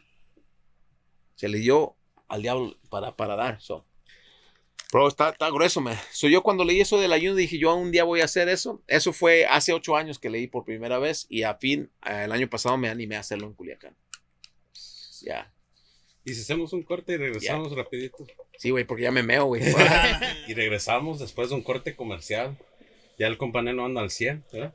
Al millón. Ay, ya, no pase para andar igual. Se echó, se echó para pelicanos, Ese güey. talco de bebé. Ah, Y para chambear. Con Don Iván. Soy de la gente de San Guzmán. pa' la verga, güey. Y un pase para activarme. Ay, a ver. La gente pensaba que andaba bien periqueado, güey. Pero no fue así. Es lo que vi en los Viejo. comentarios. ¿no? Mira, jamás, me voy a quitar los lentes, jamás he probado el perico. Jamás he probado nada. Like, tengo 12 años sin tomarme una gota de vino. Pensaba, la- pensaba la gente que andaba periqueado, heroíno, fentanilo, esas cosas nunca las he probado. Vi un Una vez- donde andaba corriendo arriba de la mesa. Sí, Y- no, sí. estaba chido el cotorreo, bro. Estaba chido. el cotorreo, el compa Pavel. El compa Pavel, ¿eh? compa Pavel del equipo de Servando me dio tanta confianza, güey. Imagínate ese loco llegando ahí. Yo no conocía ni la banda ni el, ni el equipo de Servando. Me miraban bien raro. Me tomaban un chingo de videos y decían, ¿este verga qué o qué? Pero el Pavel, mirándolo al compa Pavel, Salazar. Se lo me, haces. me- me dio como tanta confianza que me valió verga todo. Y así pasó. Y por eso lo, y lo empecé a cotorrear y de ahí nos gritaban, beso, beso. Es- esa madre eso lo, lo hizo diferente a usted, digamos, a todos los artistas, la neta, eso lo, lo distinguió, contagiaba. En cuanto salió el video, mi camarada me lo mandó. Mira, güey, guáchate este video. Dije, No, pero no piense que nomás por video, en persona también se contagia No, la, sí, la sí. vibra. En Eh, cuanto eh, llegó. eh, eh, es más, en el principio aquí ya puso, puso ahí producciones. Cuando llegó, Cuando llegó. Bro, no pude ver ese video por un mes. No pude verlo. Ni yo pude verlo. Like, salió y lo rechacé. Ahorita les voy a contar toda la historia. ¿Listos? Ya, Ok, listo. ahí te va. Ok, so leí que Cristo hizo eso. Ok, se fue al desierto, bla, bla, bla. Yo, Dios me preparó para ese ayuno por. ah, yo pesaba antes 300 libras. Ahorita peso alrededor de 200. Yo bajé casi más de 100 libras en aquel entonces. Después de que murió mi mamá en el año 2012, ah, duré como 10 meses perdidón. You know, mucho pisto, muchas viejas, mucho fast food. Yo pesaba 300 libras. Era un gerente de un banco. Tenía mi casa nueva, mi carro del año, bla, bla, bla. Vivía una vida. Aquella vida, es una vida pasada mía, ¿verdad? Y me encantó esa vida. eh, la viví en excesos porque ganaba mucha feria y tenía todo. Eh, y también por los excesos se reflejaban en mi cuerpo, no ejercitaba, no me cuidaba, etcétera, etcétera. Cuando, cuando murió mi mamá, empecé a, a tomar en cuenta sus consejos de ella. Ella, como era diabética, ah, siempre tuvo muchos nutrólogos que la aconsejaban y ella me decía, César, porque ella me vio bajar de peso mil veces en la vida. Siempre fui el gordo, el niño gordo, el gordo, el gordo, y ya de adulto, pues ya era obeso. Eh, como ella me vio bajar de peso mil veces en la vida, bajaba 20, aumentaba 30, bajaba 40, aumentaba 50, toda la vida, hasta llegar casi a 300 libras. Y ella me decía, César, si tú quieres bajar de peso, no te enfoques en bajar de peso. Enfócate en formar hábitos saludables que tú puedes hacer para el resto de, de tu vida. ¿Qué son esos hábitos? Camina diario 30 minutos o ejercicia 30 minutos diario. Porque en esta vida, en este país, se trabaja tres trabajos. No tienes tres horas para ir al gym, pero todo el mundo tiene 15 minutos, 20 minutos, 30 minutos para ir a caminar. Eso es lo que empecé a hacer primero de enero de 2013. Eh, tenía una botella de, llevaba cinco días pedos. Fue la primera vez que, se manifestó el diablo enfrente de mí. Esa es otra historia larga que no voy a contar hoy. En el próximo podcast lo echamos. Eh, yo decidí el año que se fue mi mamá, eh, que trascendió, ese año la extrañé demasiado en esa Navidad, día 25. Entonces el día 26 yo dije, faltan cinco días del año, me voy a poner bien pedo los cinco días del año. Y igual, fue un jueves 26, me pedé, dormí dos horas, me fui a mi banco el viernes en la mañana. Eh, esa, esa noche le di la, la, fiesta de empleados a todos mis empleados, tuvimos un gran año. Les compré regalos, les compré bolsas de Burberry, etcétera, etcétera. Me empedé machín, otra vez llegué a la casa y dormí dos horas. Y así fue, los cinco días. El día, el día cuarto se vi al diablo y al día cinco eh, me habló Dios. Dios me dice, habla con todo mundo habla con todo el mundo. Como yo vivo una vida peculiar, en aquel tiempo era gerente de un banco, entonces yo tenía acceso a ancianos, a millonarios, a gente con cuentas negativas en el banco, ah, y por la vida de músico, pues tenemos acceso a todo, a narcos, prostitutas, a meseras, todo. ¿verdad? Entonces sí dijo, habla con todos. Y yo empecé a hablar con todos y me di cuenta de una cosa. Todos somos del mismo lugar. Si le preguntabas el, al, si le preguntas al peor de los peores o a la peor de las peores, ¿qué es importante en tu vida? Te van a contar mi familia, mis hijos, mi va, nací allá, acá, mi papá es lo, más, lo más que adoro. Todo el mundo te cuenta la misma historia. Eso significa que todos somos hermanos, ¿verdad? Anyways, llegamos acá. Eh, yo empecé a leer la historia de Cristo hace ocho años y todo, todo ese tiempo lo peleé. Yo decía, ¿por qué Cristo es tan especial? Ese Señor fue hijo de Dios tal como yo soy hijo de Dios. Ese Señor fue de carne y hueso tal como yo soy de carne y hueso. Yo así pensaba. Entonces, cuando leí esa Biblia y leí esa historia, dije, algún día yo voy a hacer eso. So, ahí empezó mi camino, empecé a bajar de peso, a los dos años ya había bajado casi 100 libras, después hice una empresa de fitness para ayudar al latino a, formar hábitos saludables de alimentación y ejercicio. Síganme en Instagram, se llama MX360 Fitness, todavía existe, todavía damos asesoría en línea, eso fue en el 2015 que yo empecé esa, empresa. La gente me preguntaba, oye, ah, ¿dónde está tu gimnasio? En tu casa. Tú vas a ejercitar, estás bien pendejo, ¿cómo es que en mi casa? Yo quiero ir al gym. No tienes tiempo de ir al gym. Ejercita con nuestros videos 15 a 30 minutos. Come esta comida que te vamos a poner, que es carne asada con tacos de, en vez de, puedes comerte dos tortillas, pero envuélvelas en, lechuga. Si te queda más carne, envuélvelas en lechuga y no, no pasa nada. Ah, estas son las cosas que vas a comer, etcétera, etcétera. Les diseñamos un plan que fajitas, que lo que uno come en casa, los guisados que uno come, nomás en porciones saludables para, para cada persona que se inscribía. Y fuimos muy exitosos, especialmente en el 2020 que pasó la pandemia, cerraron los gimnasios, pues ahí se me vino toda la gente. Gracias a Dios ganamos mucho dinero ese año y en el 2021 empecé a, a, viajar mucho. Por esa empresa empecé a investigar lo que era el ayuno. El ayuno es algo que el ser humano ha practicado toda la vida. Viejo, si el día de mañana empieza la tercera guerra mundial, ¿cuántos días tú crees que puedes ayunar? Más, más o menos. Y no te va a pasar absolutamente nada. ¿Cuántos días tú crees? Un mes, yo creo. Ok más. Tú puedes pasar seis meses sin comer, si, si fuera necesario, porque tienes más grasa en tu cuerpo. Allá el camarada, a lo mejor el, camarógrafo, él va a pasar a lo mejor un mes y no le va a pasar nada. Puede pasar a lo mejor dos meses. ¿Por qué? Porque el cuerpo va a utilizar toda, todo lo que tenemos extra de peso, grasa, el cuerpo puede utilizarla en escasez. Hace 20 mil años que no teníamos el Starbucks aquí, el refrigerador acá, ¿qué teníamos que hacer para comida? Teníamos que ir a cazarla o a juntarla. esforzábamos energía para ir por ella. Entonces, cuando encontrábamos, comías demasiado, porque ya en el invierno no había comida y si no tenías guardada, tenías que pasar días, semanas o meses sin comer.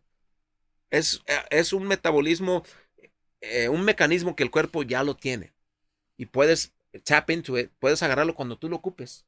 Entonces, yo para este ayuno, Dios me preparó porque bajé mucho peso, pero antes de hacer este ayuno, ah, el primer ayuno que yo hice, yo me pregunté, eso fue hace 6, 7 años, yo me pregunté, ¿qué pasa si no como un día? Ya había empezado a leer sobre el ayuno, le empecé a, preguntar que a mi papá, que a mis familiares, que a fulano de tal, que puse en Facebook, ¿qué pasa si no, no come un día? Te vas a morir, no, no, ¿cómo crees? Te vas a desmayar, no.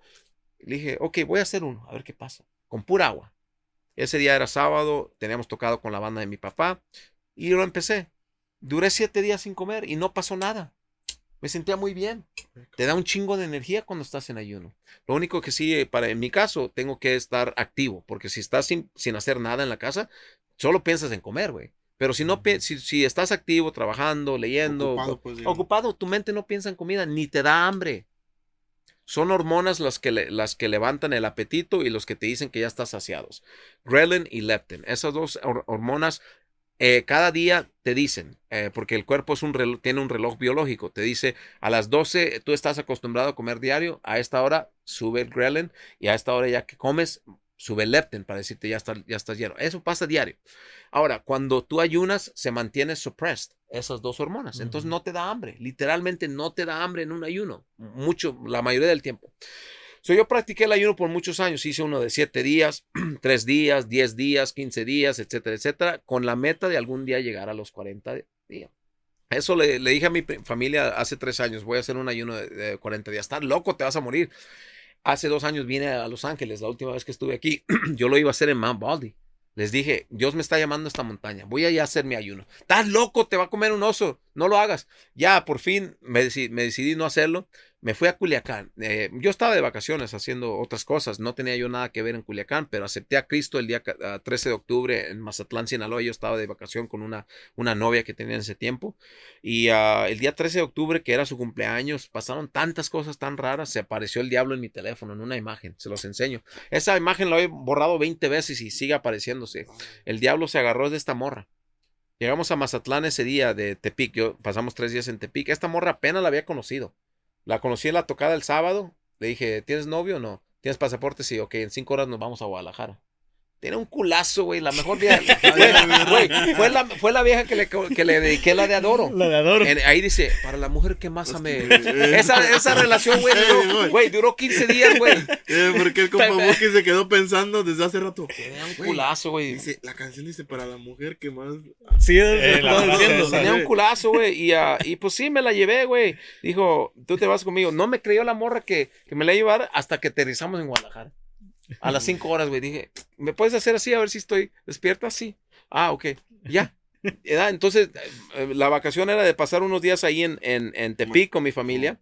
Después de ahí, ah, yo apenas había renunciado a la banda de mi papá porque ya tenía pues otras cosas que hacer y uh, de Dios. Y, y nos fuimos a, a, Mazatlán. Pero yo iba a Mazatlán a conocer que la Recodo, que la, cualquier banda que me diera una audición. Yo soy un músico, yo soy de Seattle, etcétera, etcétera. Era mi plan, ¿verdad? Pero pues el plan de Dios era otro, ¿verdad? Entonces llegamos a Mazatlán y esa noche llegamos como a las 11 de la noche. Ah, por estar cuidando a esta niña y también, ya ves, las largas, largas pláticas en las noches, ya ves. Ah, no había dormido, güey, tenía, como, tenía así como cinco días sin dormir, ¿verdad? Entonces llegamos allá eh, a Mazatlán y yo estaba súper cansado, pero apenas iba a cumplir los como 23 años tenía la, amor y era su cumpleaños esa noche, en, la medianoche, ¿right? So, nos fuimos en una araña de las de las de los carritos esos que te llevan a todo el malecón, llegamos a un restaurante, celebramos su cumpleaños, llegamos a la habitación y ahí la agarró el diablo, güey. ¿Cómo? La agarró el diablo. La mujer era casada, yo no sabía. Eh, yo le pregunté, eh, estaba en proceso de divorcio, pero no estaba divorciada, todavía estaba casada. Entonces ahí mm, ya me enteré de las cosas, pues, y entonces estábamos en pleno pecado, ¿verdad? Y yo, pues, lo confieso, ahí estábamos en, adulterio, que es uno de los diez mandamientos, ¿verdad? Pasó esto, llegamos a la habitación, yo me puse a leer un libro, ella se acostó, se durmió, a las tres horas se despertó. Me siento mal. ¿Qué tienes miedo? Me siento, güey, la tocaba, güey, estaba congelada. La tocaba un segundo después, estaba hirviéndose, güey, así, pero así. Así cambiaba su temperatura, güey, me asusté. Le llamé a mi tía, tía, ah, eh, una tía en Tepic, hey, La Jashley está bien mal, ¿qué hago? Métela a bañar, ponle un trapo frío acá en la cabeza. Mi tío que es curandero aquí en Los Ángeles de ah, Botánica Nacional, ahí en, el centro Ah, de Los saludos, Ángeles, saludos. para que lo vayan a saludar, Salvador, sí, es muy buen curandero. Ah, tío, ah, esta mujer, ¿cuál es su nombre? Ah, ¿Cuál es su fecha de nacimiento? Ok, ahorita le hago la limpia. Ok, boom. Mi, mi tío que es católico en Tepic, tío, pasó esto, boom. Ah, ponte rodillas, vamos a rezar un rosario. Boom. Ella, la muchacha también se llamaba Rosario. Ya a, la- a las horas, dos, tres horas, no se, no se mejoraba. Llévala a la sala de emergencia, la llevé allá. Y según el diagnóstico médico era que la, la mujer había tomado, esta, habíamos estado en Tepic y fuimos a las, las Islas Marietas, se llaman en Tepic, que es- son unas islas, ustedes han visto fotos de donde hay una playa debajo de la tierra. Ahí está en Tepic y, y fuimos, la llevé ahí, nos metimos al agua y todo, y, pero tragó mucha agua salada y la constipó. Le pasó unas cosas en su, en su, en su sistema digestivo. Eso fue Y eso fue el, la cosa médica, pero no. Más tarde le llamó a mi tío. Oye, tío, ¿qué pasó con Yashi? Ya está mejor, ya le dieron un medicamento, ya, to- ya es todo. Sí, mijo, no te preocupes. Le saqué dos culebras del, del estómago y tenían dos ojos. Eso fue eh, ese mismo día, el 13, eh, día de su cumpleaños. Que nos ya, ya había pasado todo el susto. Nos subimos allá arriba en el Airbnb, tenía una piscina en mero arriba, en el cuarto piso, y nos subimos al techo. Eh, tenía un culazo la vieja, le estaba tomando un chingo de videos que íbamos a, íbamos a abrirle una, un OnlyFans. Le dije, hey, tú puedes hacer un chingo de dinero con esto que tienes, man. Hay que, hay que, hay que aprovechar. Estábamos en pleno pecado, bro. Like, yo estaba pensando de aquella forma y no, le estaba tomando un chingo de fotos. Y nos peleamos, güey, porque cuando, cuando la conocí, le pregunté si tenía novio y dice no, que, pero que estaba hablando con un guy. Le digo, ok, nomás borra su contacto o bloquealo para que no tener problemas. Y la morra no lo estaba bloqueando. Y tuvimos una, ale- alegamos sobre eso. No. Ey, ¿ya, ¿ya bloqueaste a este güey? No. Bloquealo. Y se hizo güey. Le dije, ¿sabes qué? Váyase a la verga, váyase, váyase, váyase ahorita mismo, váyase de aquí. La corrí a la verga, le canté. Y si se quiere ir, pues que le vaya bien. Vete, aquí en dos horas quiero fuera de aquí, de mi habitación, porque aquí traigo otra vieja en dos horas. Vete. Que se va la vieja, la bloqueé en todas partes, me, me subo a un taxi. Agarro mi pasaporte, porque las mujeres, cuando están enojadas, hacen cosas raras. Agarré mi pasaporte, no, no fuera que se lo vaya a llevar y lo vaya a tirar y ya me quedo en Mazatán. Me subo a un taxi, abro mi teléfono, después de haberle tomado las fotos, güey. Y boom, ahí está el diablo. No. Un diablo, la imagen del diablo, literalmente. La, you know, se lo voy a enseñar, ahorita lo encuentro. Ya la he borrado muchas veces. ¿Qué, qué tenía en el estómago ese diablo? Tenía dos ojos. Tal como me dijo mi tío. Le acabo de sacar dos culebras con dos ojos en el estómago. Así estaba la imagen, güey. Se la enseñó al taxista. Y, güey, ¿qué es esto? Es el demonio, bórrala. Ah, ok. Esa era la puta imagen, güey. No mames. Ok, pasó eso. Yo me fui al malecón. Me fui a agarrar otra vieja. eh, llegué a un restaurante allá en el malecón. Había un bandonón. Yo estaba en mi mundo. eh, les compré cervezas a la banda. Estaba pidiendo canciones. Canté JGL con ellos, etcétera, etcétera. Ya como las 9, 8 de la noche. Esto era, esto con la pelea con esta muchacha fue como a las 2, 3 de la tarde. Y ya yo me fui, ¿verdad? Y la tenía bloqueada en todas partes. Yo me fui allá y estuve allá bien chingón con la banda. eh, estuvimos celebrando. Ya a las 9 más o menos salí y empecé a caminar al malecón. Que veo en WhatsApp, no la había bloqueado esta vieja. Que me estaba llame, llame, llame. Le llamo, ¿y qué pasó? Estoy en el aeropuerto, no tengo para el boleto. ¿Qué hago? Oh, no pasa nada. Regrésate a la habitación. Tú duermes en la cama, yo duermo en el sillón. Ya no somos nada, pero no pasa nada. El día 19 teníamos nuestro vuelo para regresar de, de Guadalajara a Seattle. No pasa nada, hay que estar juntos estos días como amigos, ¿verdad? Ya el día 19 regresamos a, Culiac- a Guadalajara y nos vamos a Seattle. De ahí a mi habitación Airbnb, en un taxi me tardaba quizás siete minutos, pero no, yo me fui caminando. Me fui caminando, que se me arriman unos de esos misionarios de cristianos que quieren predicar la palabra de Dios en todas Sí, partes. sí. Dije, ¿saben qué? Váyanse a la verga. Váyanse a la verga. En corto, en en corto. modo- No, güey. En corto le No, güey, les digo, güey, hace 500 años les dije, no teníamos los, los aztecas, porque yo estaba peleado, güey, con el pinche gringo, güey. Los aztecas aquí no teníamos ningún, ningún dios blanco que, que no, no sabía, pero sí todo tenían. Tenían un mesías también los aztecas, yo no sabía. ¿Saben qué? No, no quiero saber ahorita nada de Cristo. Llegaron aquí, mataron millones y millones y millones de indígenas y que me quieres en nombre de tu Dios, porque traían la Biblia en la mano y decían, este es nuestro Dios, es Cristo. Y en nombre de ese Señor hicieron matanza de, ¿saben cuántos millones de indígenas de, este, de esta tierra? Millones, no, no, son, no podemos contarlos. Todo está escrito en el libro The People's History of the United States. Lean ese libro. The People's History of the United States. Ahí está todo. Cuando llegó Cristóbal Colón en su libro, en su agenda puso, ellos son una gente hermosa, fuertes, las mujeres nadan hasta más largo que los hombres, tan hermosos, de, tan musculosos. Harán buenos servants. Ay, a verga. Así los miraban. They would make great servants. Es lo único que pensaban de la gente indígena de acá. Lo único que querían en oro y querían cosas. Cosas. Ese diablo no, es, no, no tiene color. No es blanco, ni negro, ni, ni brown. Es, ese diablo es el, el diablo que quiere cosas. Quiere cosas, güey. Pone cosas en... like, on- on- Bro. ¿Cómo se puede decir? He wants things. He'll put a Ferrari and he'll kill a kid to get it. He'll want a fucking house, a mansion, and he'll kill a whole family to get it. That's the devil. It- no, no discrimina de color. Ese diablo no discrimina de color. Right? Ese es el diablo que vino en esos barcos. Yo no estoy diciendo que son españoles o gringos. o- No, fue un diablo que puso toda esa gente, millones y millones de indígenas, los mataron directa o indirectamente a través de diseases que traían, que los indígenas no estaban acostumbrados a smallpox, muchas cosas, les dieron sábanas y esas sábanas estaban contagiadas con smallpox, se murieron millones y millones. Millones y millones, estaban literalmente en las calles podriéndose los, los cadáveres, güey, porque fue tanto, está bien cabrón esa historia. Ok, ahí los mandé a la verga, váyanse a la verga. a los 15 ¿Qué minutos, le güey, dijo? Váyanse por la calle más recta y. a los 15 minutos, caminando en, mero de, en medio de Mazatlán, Sinaloa, donde el diablo está fuertísimo, que Dios se apodera de mí, me caigo en rodillas, estaba hablando con este señor Dennis, de hecho, y lloro por 30 minutos. Lloro, lloro, lloro, lloro, y le digo, ya no te peleo, estás en todas partes, Cristo, ya no te peleo. Soy tuyo, te acepto, ya no te quiero pelear, cabrón. Haz de mí lo que tú quieras. Llegué a la habitación, le dije a esta mujer lo que pasó. Me voy a ir a Culiacán ahorita mismo. Yo no tenía nada que hacer en Culiacán. Más que ir a qué? A buscar al Al diablo. diablo. Y en cuanto llegué lo encontré. Yo ese, esa misma, al día siguiente estaba bien triste yo. Dejé a esta mujer allá porque yo no sabía que era Culiacán. Yo nomás escuchaba que el Culiacanazo y que lo peor y que el Chapo y que el Mayo y bla, bla, bla. Llegando a Culiacán, güey. Es Estados Unidos. Ahí está la Walmart, está el Burger King. Dije, aquí está madre, es lo mismo. Este, todas las ciudades son de ¿Cómo viejo. la? Si hay empresas americanas aquí, está, está bien para todo el mundo. Es una ciudad normal. Es una ciudad donde hay mucho amor y también, pues obviamente hay mucho mal, ¿verdad? Mira, llegué a Culiacán a más o menos a las 11 de la noche, bien cansadísimo porque tenía cinco días sin dormir por platicar tanto por las noches con esta mujer.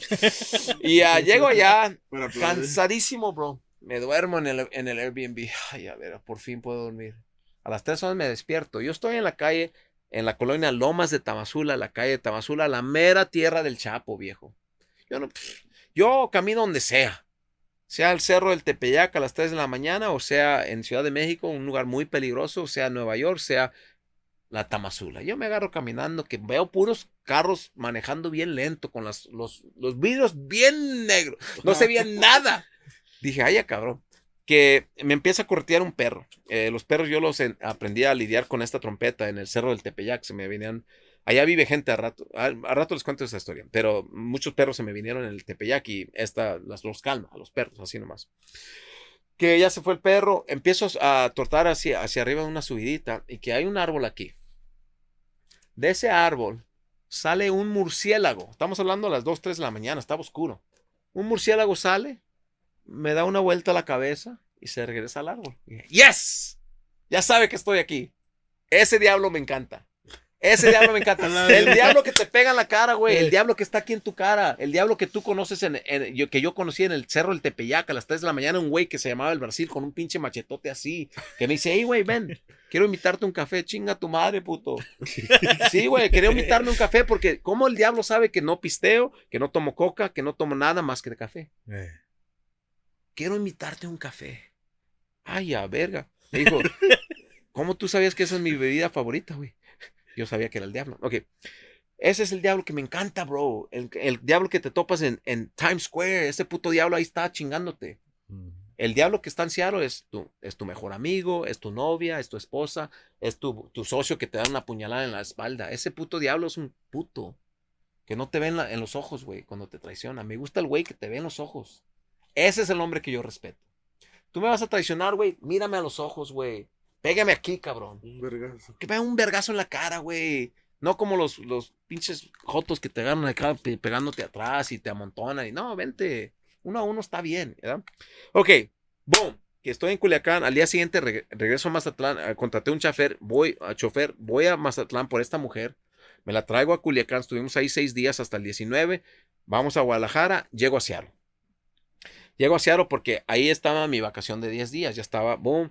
Yo cuando me llevé a esta mujer, estaba con su amiga en el baile, donde la conocí. Le dije a su amiga, su amiga no me la quería soltar. Le dije, ¿sabe qué? Yo se la voy a traer mejor que la encontré. Ah, llévatela. Entonces yo tenía un compromiso. Yo le dije a la mujer, no lleves nada, no lleves ropa, allá te compro todo, no ocupas nada. De tomo se yo dos pinches maletotas. Llegamos, ya tenía ropa nueva, tenía, estaba bien bronceada, había conocido paisajes que nunca se imaginaba y ella estaba bien feliz. Cumplí con lo mío, se la llevé mejor que la encontré. Boom.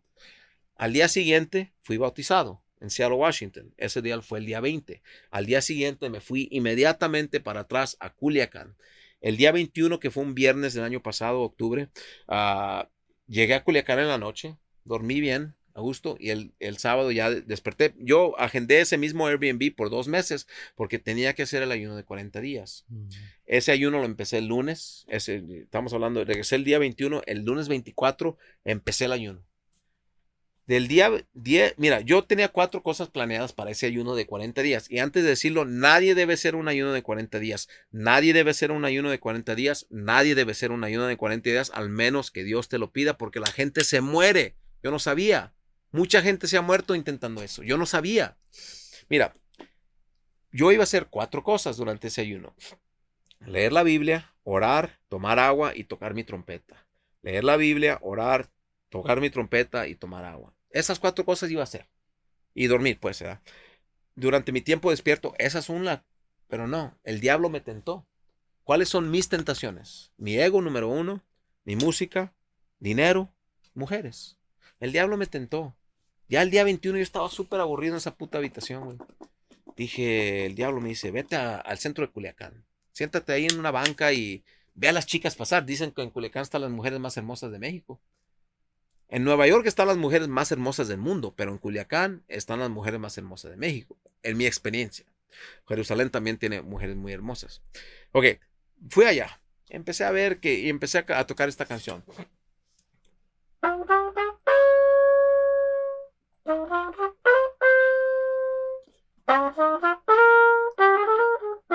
Se llama The Autumn Leaves. ¿Qué pasa un muchacho sinaloense? The Autumn Leaves beneath my window. Ay, a verga. Oye, güey, ¿hablas inglés? No, pero me gusta esa canción. Es Chet Baker. Sabía exactamente qué era el artista que la tocó. Se, me, se, se sienta aquí conmigo y le invito una coca. Y al rato llegan sus amigos que son músicos. De ahí nos fuimos al Paseo de las Artes de mi compa a El Mosco. Saludos, viejón, saludos. What's up? Y que, que, que yo canto una canción en el Paseo del Arte. Era un, un paseo eh, como un alley donde tiene muchos artesanos.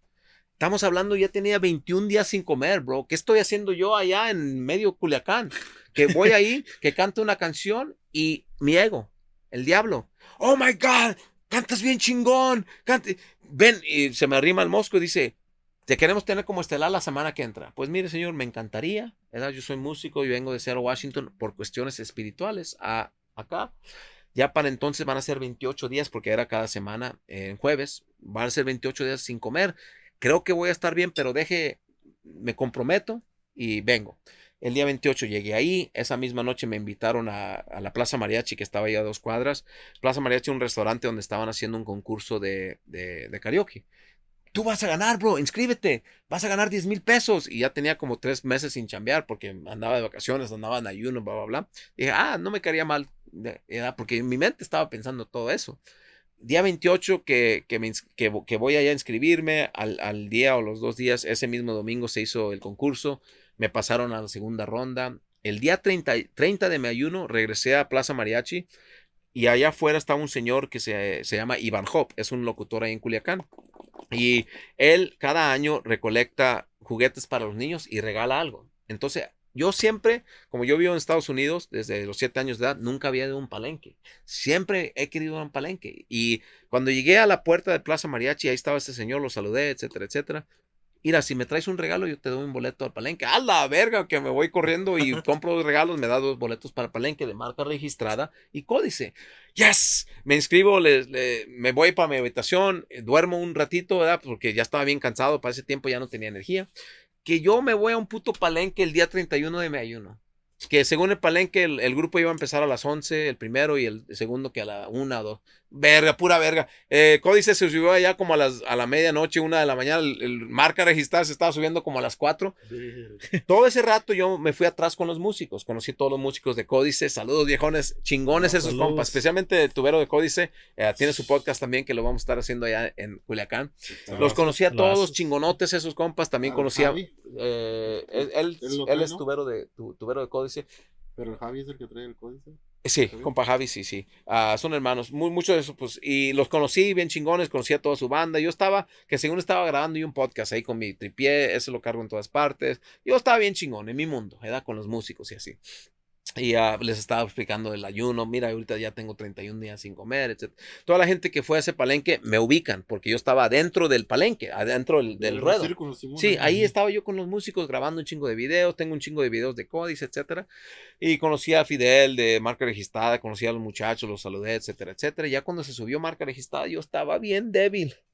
Yo estaba mal, bro ya eran 3, 4 de la mañana, le llamo a mi chofer, vi dos canciones de marca registrada, le llamo a mi chofer, güey, ven por mí, güey. Me, me, me, fui atrás en un cuarto donde tenían las tarolas y las tamboras, me acosté, güey. Ven por mí, cabrón, ven por mí, ando mal, güey. Que llega por mí, me, meto en su carro y así me pongo. Eran 30 minutos del palenque hasta mi, hasta mi habitación, no dije ni una palabra. No sé ni cómo llegué a la cama. Me extendí en esa cama el día 31 y ya fue cuando estaba así de la muerte. Yo no, yo no sabía. Fue cuando ya le tuve que despedir esto a Cristo. Si esto es verdad, Señor, y yo creo en ti, te acepté hace unos días en, Mazatlán, dame las fuerzas para aguantar nueve días y yo soy tuyo para siempre. Así le dije. ¿Qué pasó? Esos nueve días no me levanté de la cama ni dos veces. Traté de bañarme una vez en esos nueve días. Güey, el vapor del baño era tan grueso, mis, mis, mis pulmones no se expandían me sentía, me sofocaba el, el vapor, güey. Estaba tan débil que no tenía energías para abrir los pulmones, güey. Me fui a acostar. Suena la alarma el día 3 de diciembre. Hoy estamos a un año, literalmente, a un año de mi aniversario. Hoy es el cumpleaños de Dennis, el señor que me dijo que leyera Mateo. No es coincidencia. Todo esto es por algo. Termino el ayuno.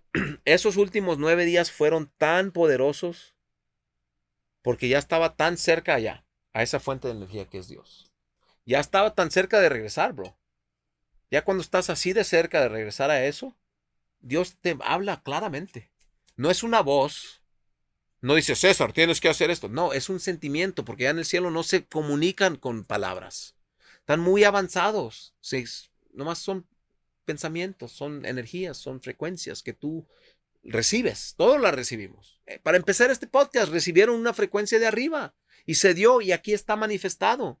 Para empezar un grupo musical, recibiste algo de arriba, tienes que empezar. Para componer una canción, recibiste algo de arriba. Todos tenemos esa línea directa a esa fuente que es Dios.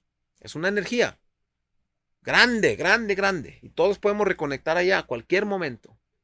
Ok, el ayuno es para deshacerte de las toxinas. ¿Qué, hay ¿Qué tiene toxinas? Todo. Lo que ves en la tele, lo que escuchas en la radio, lo que comes, por más orgánico que comas, tiene toxinas. Esta agua tiene toxinas porque está en una botella de plástico. ¿Qué hace el agua en el plástico? Se lo come. Entonces yo cuando me tomo esta agua estoy tomando plástico. Entonces yo para mi ayuno, el ayuno es simplemente alejarte de todo para que estés claramente listo para oír la voz de Dios. Alrededor del día 38, ya del día 31 al 40, güey, recibí unas cosas bien cabronas. Una de ellas, y de esto lo digo sin los lentes porque les tengo tanto respeto a, estos dos señores. Dios me dijo, César, tú le vas a ofrecer el bautizo del Espíritu Santo al señor Mayo Zambada y al señor Chapo Guzmán. Lloré por tres horas, güey. Me dio un chingo de miedo. Que empiezo a llamar un chingo de pastores que tengo en mi. Hey, tengo que hacer esto. No sé cómo empezarlo. ¿Cómo yo? ¿Quién soy yo? Yo soy un pecador apenas que todos me mandan a la verga, que todos me bloquean. No. Todos. Este güey está loco. ¿Qué trae este güey? Dios me dijo esto en mi ayuno. ¿Qué hago? Todos me mandaron a la verga. ¿A quién le llamo? A Dennis. Dennis es tan práctico. Nomás haz lo que decía Juan el Bautista. Ahí está listo. Nomás llévalos a un, a un cuerpo de agua, ya sea un río, un mar. Nomás diles, estás bautizado en nombre del Espíritu Santo. Todos nosotros que, que aceptamos a Cristo y fuimos bautizados, podemos bautizar a cualquier otra persona. Todo que se ha sido bautizado, muchos de nosotros fuimos bautizados católicos de niños, todos podemos, ya aceptamos el Espíritu Santo. Ya estamos bautizados bajo el Espíritu Santo. Yo puedo ir contigo y bautizarte. Tú, si tú fuiste bautizado, tú puedes bautizarme a mí.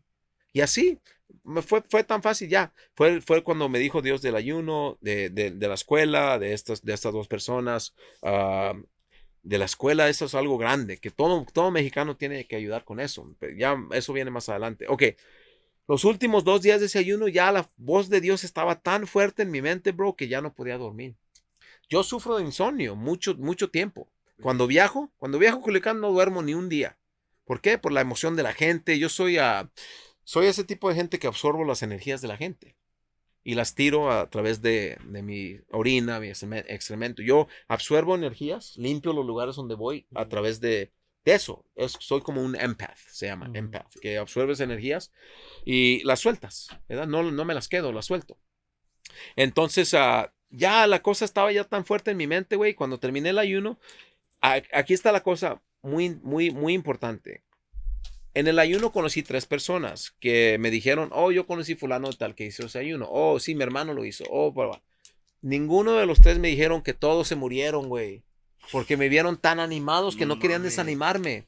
Ya después de tres días, eh, no se mueren en el ayuno normalmente, se mueren rompiendo el ayuno. ¿Qué le das de comer a un bebé recién nacido? No le vas a dar un bistec, No, le vas a dar leche. ¿A cada cuánto? A cada dos horas. Leche, leche, leche. Yo como tenía ya tanta experiencia por el fitness del ayuno, ese día durante el, durante el día me fui a comprar un consumé. Porque ya tenía que estar listo en la estufa, hirviendo para en cuanto yo, boom, sonaba la alarma a la medianoche ese, ese 3 de diciembre. Ya estaba listo, sonó la alarma, me arrodillé, dije un Padre Nuestro, dije gracias, llegué a la, a la estufa, consumé. A las dos horas, consumé. A las dos horas consumé. A las, ya a las 8 de la mañana se me antojaron dos huevos, me comí cuatro, eso me empanzó todo el puto día. No pude comer nada más todo el día. Por esos cuatro huevos que me comí, güey. Ya pasó así. Después de tres, cuatro días que ya tengo fuerzas, el lunes, ya, eso fue el sábado, el lunes empiezo a hacer un Facebook Live, empiezo a llamar a gente, gente que viene al ayuno, y ya me contaron de eso, de, de que fulanos de tal se habían muerto tratándolo. Gracias a Dios lo cumplí, estoy aquí todavía un año después, edad no me pasó nada, y ahí estaba haciendo yo un Facebook Live y un compa me dice, oye, güey, estás en Culiacán, ¿por qué no aprovechas, contratas una banda y grabas un video. Sí, yo, pues, como viajo por, a todas partes con mi tripié. Perfecto, voy a contratar una banda. Yo conocí ahí la banda de mi compa Güero Delgado. Güero Delgado fue el cantante de la mafia en aquellos tiempos. Él y Chalino Sánchez eran así. De hecho, él, él era más conocido en aquel entonces ah, que Chalino Sánchez. Y, pero él era uña y mugre. Ellos viajaban todos aquí a California juntos, cantaban juntos, etcétera, etcétera. Él lo conocía Chalino muy bien. Y ah, y él era de Sinaloa. Ese señor, ¿te acuerdas que yo llegué el día ve- eh, 21, que fue un viernes, octubre? El día siguiente me fui a caminar en la Tamazula, porque todavía no empezaba el ayuno. Eso fue un sábado. Ese señor me vio con mi trompeta colgada, normalmente la cargo en, un- en una, en una cadena. Dice, hey, ya es un señor grande, de 70 años.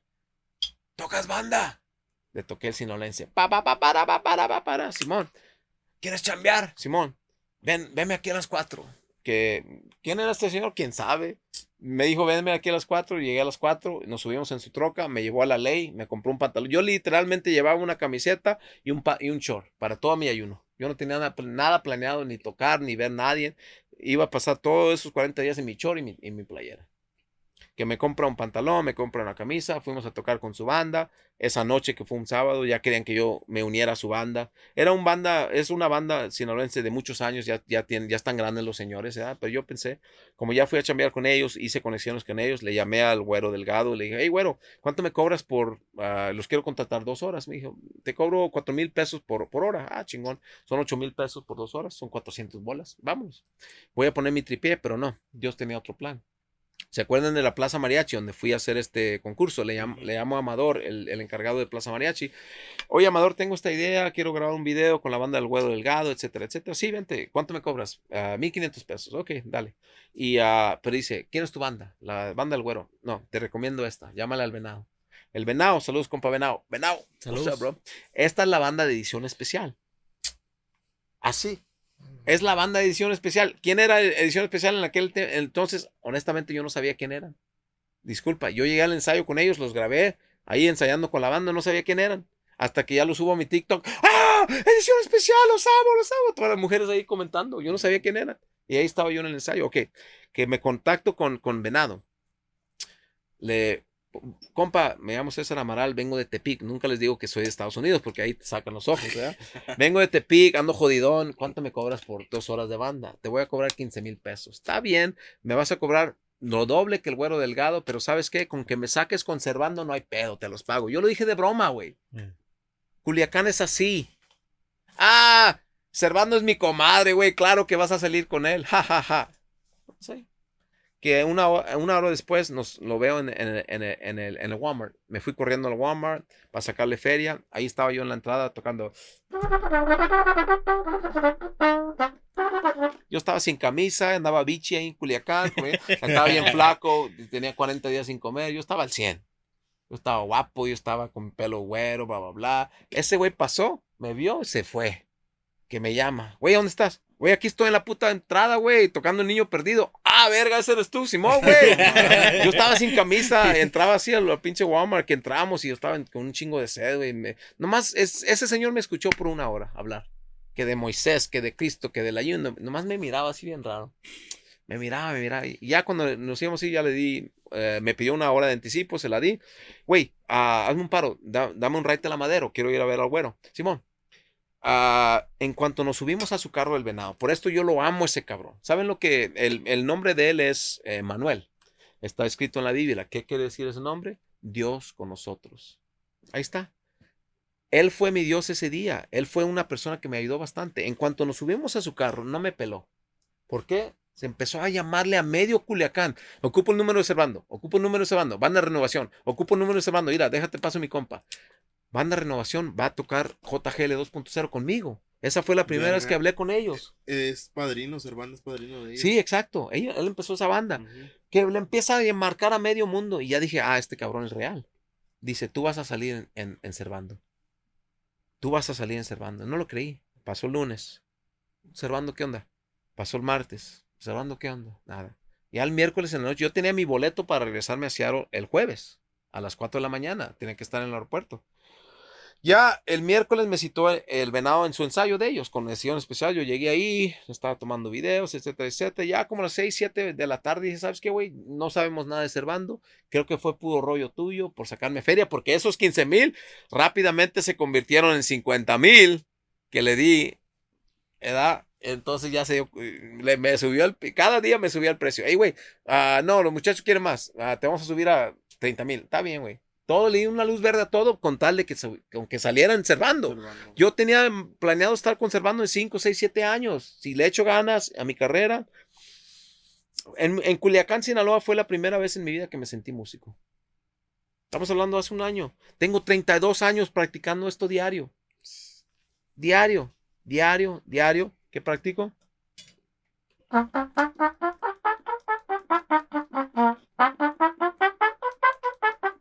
Todas las escalas, las dos escalas las practico de arriba para abajo, de arriba abajo para arriba, pa, pa, pa, diferentes patrones. Todo, todo, diario practico eso. Tengo mi sordina, cuando estoy en el avión estoy practicando diario. Yo decía, y llego a Culiacán y me siento músico por primera vez, porque Culiacán, lo que me encanta de Culiacán, y si tú eres de Culiacán sabes que esto, tú puedes ver ahí tres personas levantando un muerto y subiéndolo a una camioneta, nadie vio nada, nadie dijo nada, nadie sabe nada. Y es así, yo llego a Seattle y toco esta trompeta en la calle, en la ciudad donde yo vivo treinta y tantos años, toco esto, hey, hey, cállese, hey, be quiet over there, hey, shh. ¿Cómo es posible? Y en Culiacán, la mayoría de la gente le encanta.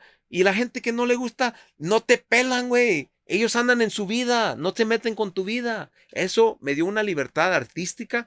Yo he estado en París, yo he estado en Nueva York, yo he estado en Miami, yo he estado en Los Ángeles, en todas las ciudades del mundo claves para la música, yo he estado ahí. Y jamás me sentí tan libre artísticamente como en Culiacán. Ya ahí ya creí que a lo mejor algún día iba a cantar, o a lo mejor iba, un día iba a tocar. Que llegamos miércoles en la noche, ya son 6, 7 de la noche. Le digo, ¿sabes qué, güey? Yo tenía mi boleto para regresar a Culiacán. eh, sí, regresar a Seattle el jueves, pero yo regresaba a Culiacán. Yo nomás iba a Seattle a despedirme. Porque yo tenía un boleto de regreso el 12. Día de la Virgen, yo tenía boleto para regresar a Culiacán. ¿Para qué? Dios me dijo que yo tengo que grabar. En el ayuno me dijo 50 temas con Cabrera, 24 videos conservando. Punto. Yo no tengo nada más que hacer más que grabar 50 temas con, con Cabrera, Estudios Cabrera. Saludos, saludos. Se Señorones, Jael Cabrera, el, el productor de todos esos temas, viejo. Jael Cabrera. El maestro que, que arregló todos esos temas, el maestro Alejandro. Jando. Es una verga ese señor. Es la MB para arreglos. Yo nomás le dije dos, tres cosillas y sacó eso. Me hicieron llorar esos arreglos. Adoro me hizo llorar. Lloré, lágrimas. Estando ahí ensayando con ellos, cuando ya fui, después de que grabé, fui a ensayar con ellos, lloré. No me vieron llorar porque tenía estos lentes, pero yo nomás me, me puse ahí en un rincón y lloré, lloré, lloré. De lo chingón que está esa banda, es la mejor banda de Culiacán.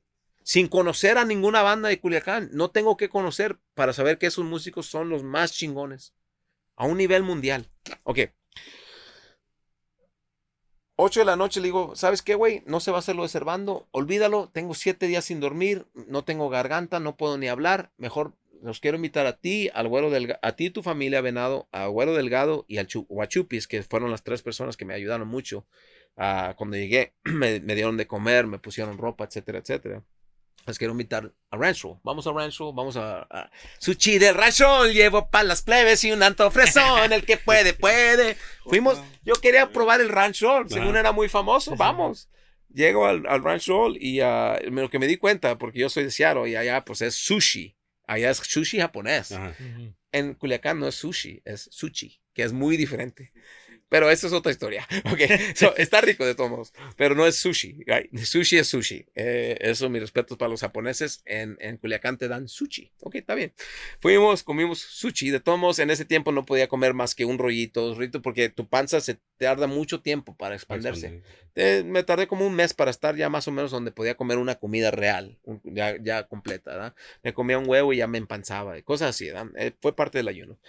Que llegamos al Rancho Old, yo andaba bichi, yo andaba sin camiseta, en todas partes, ¿verdad? Y todo el mundo me miraba como loco. cuadros, Sí, iba huevo, sí, sí, me, todo, toda la gente, y ya después me decía el venado, "Ey, güey, la gente en Culiacán no es así, güey, antes no te metieron un vergazo, güey, porque acá en Culiacán, güey, no andan con esas mamadas, güey, güey, así soy, güey, está bien, me aceptaron, está bien. Hay videos de todo eso. Que estamos cenando. Llega el mensaje de Servando. Lleguen en una hora. Digo, no, güey, no puedo, no puedo ni hablar. Ah, ¿te vas a rajar? Vámonos a la verga. No me bañé, no me peiné, no tenía ropa, me fui así. Güey, así salí en el gavilán. Sin nada. Lle- Llegamos, no, no nos sabían ni las canciones, ni la banda, ni yo. No nos sabíamos nada. En un pedo se armó todo, güey. Grabamos por cuatro horas. Me llevaron directamente al aeropuerto. Llegué al aeropuerto y eh, llegué a Seattle el jueves. Yo tenía planeado despedirme tres días de todos, mis familias, mis contactos, mi comunidad de Seattle, que tanto me han dado, tanto yo también les he dado mucho, eh, he ayudado mucho a la comunidad. Soy un hombre muy conocido en Seattle por la bendición de Dios.